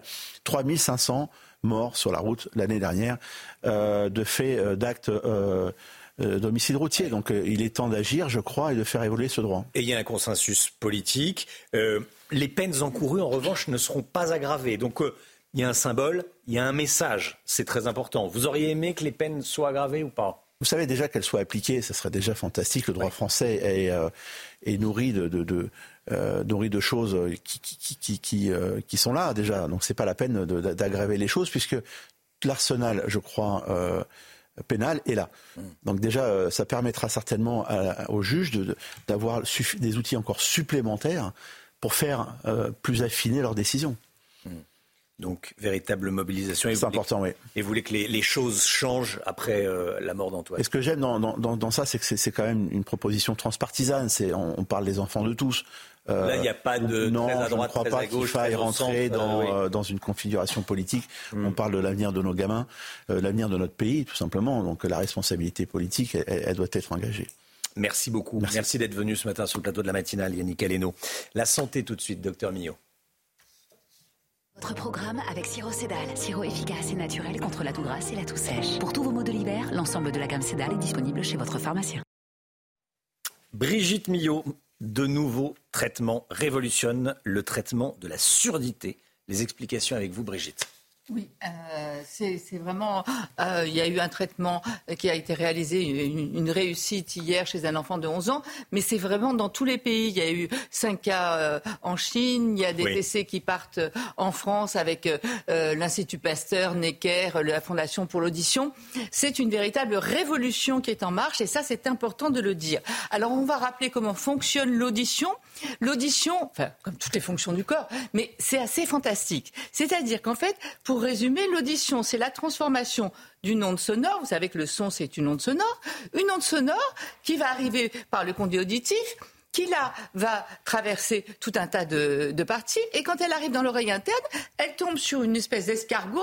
Dans cet escargot, il y a plein de cellules ciliées. Et ces cellules ciliées, grâce à une protéine que l'on appelle l'autoferline, vont aller transmettre, changer, modifier le message chimique, en le message mécanique en un message chimique. Et ensuite, ça va être transformé en un message c'est dingue. Non, mais je veux dire, c'est dingue. Une onde arrive. Chimique, électrique, pour arriver au, cerveau. Enfin, moi, je trouve ça absolument dingue. Bref. Euh, et tout ça. C'est bien fait, comment dire. Voilà, c'est très bien. Euh, et tout ça, euh, ça se fait grâce à un gène qui code pour cette protéine dont je vous ai parlé, hmm. l'autoferline, qui va permettre cette transformation de l'onde mécanique sonore en onde chimique dans l'oreille dans interne, dans la cochlée. Il y a des maladies où ce gène est défectueux et donc on n'aura pas la protéine qui permet cette transmission, ce changement de l'énergie mécanique en énergie chimique. Voilà, je vais vous le montrer en image, ce sera mieux que dans ma voix. Vous voyez l'oreille, euh, le pavillon de l'oreille, le conduit auditif, les petites ondes sonores qui arrivent qui traversent donc les, petits, les osselets et qui arrivent dans cette espèce d'escargot. Et on voit bien dans cet escargot, vous voyez, on a fait un agrandissement, ces cellules ciliées.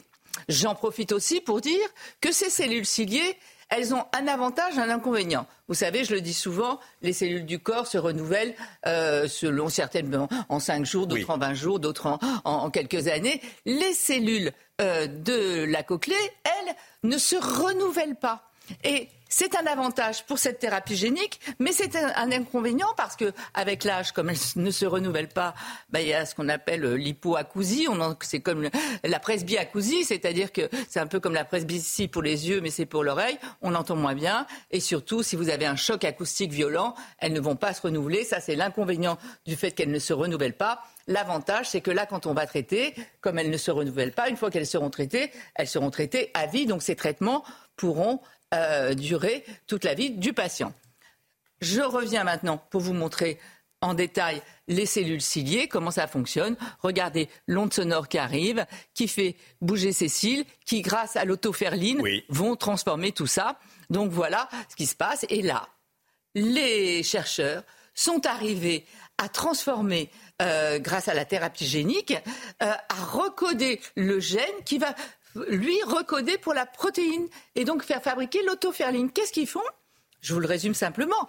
Une anesthésie générale, on enlève le, tympan, on va injecter localement dans le petit escargot, je vous ai montré, le gène modifié qui va coder pour l'autoferline. Donc la protéine va pouvoir être là et hop, hop, hop, ça va euh, redevenir comme une audition normale. Donc là, il y a quelques essais en France sur des enfants de 8 à 31 mois. Et je précise que c'est important de le faire à cet âge-là aussi, parce que là, il y a eu un essai euh, aux États-Unis, mais chez un enfant de 11 ans. Or, quand vous avez été sourd, c'est jusqu'à l'âge de 5 ans, on peut récupérer la parole. Mais une fois alors là, il va entendre, mais il pourra plus parler puisque on va dire que on peut plus de la apprendre à parler au-delà de 5 ans. Donc l'intérêt aussi de le faire chez ces tout jeunes. Non, mais c'est véritablement. Pour l'instant, on avait les implants, les implants cochléaires, mais les implants cochléaires, d'abord c'est lourd, ça pallie un manque, mais là, ça traite réellement. Donc c'est vraiment un espoir et c'est bien que les essais commencent pour, pour d'autres surdités aussi à venir en thérapie génique. Bravo. Merci Brigitte. Rame avec sirop Cédal. Sirop efficace et naturel contre la toux grasse et la toux sèche. Pour tous vos maux de l'hiver, l'ensemble de la gamme Cédal est disponible chez votre pharmacien. 9h10 dans un instant, l'heure des pros avec Pascal Pro et tous ses invités. Nous on se retrouve avec toute l'équipe évidemment. Demain matin dès 5h55. À demain.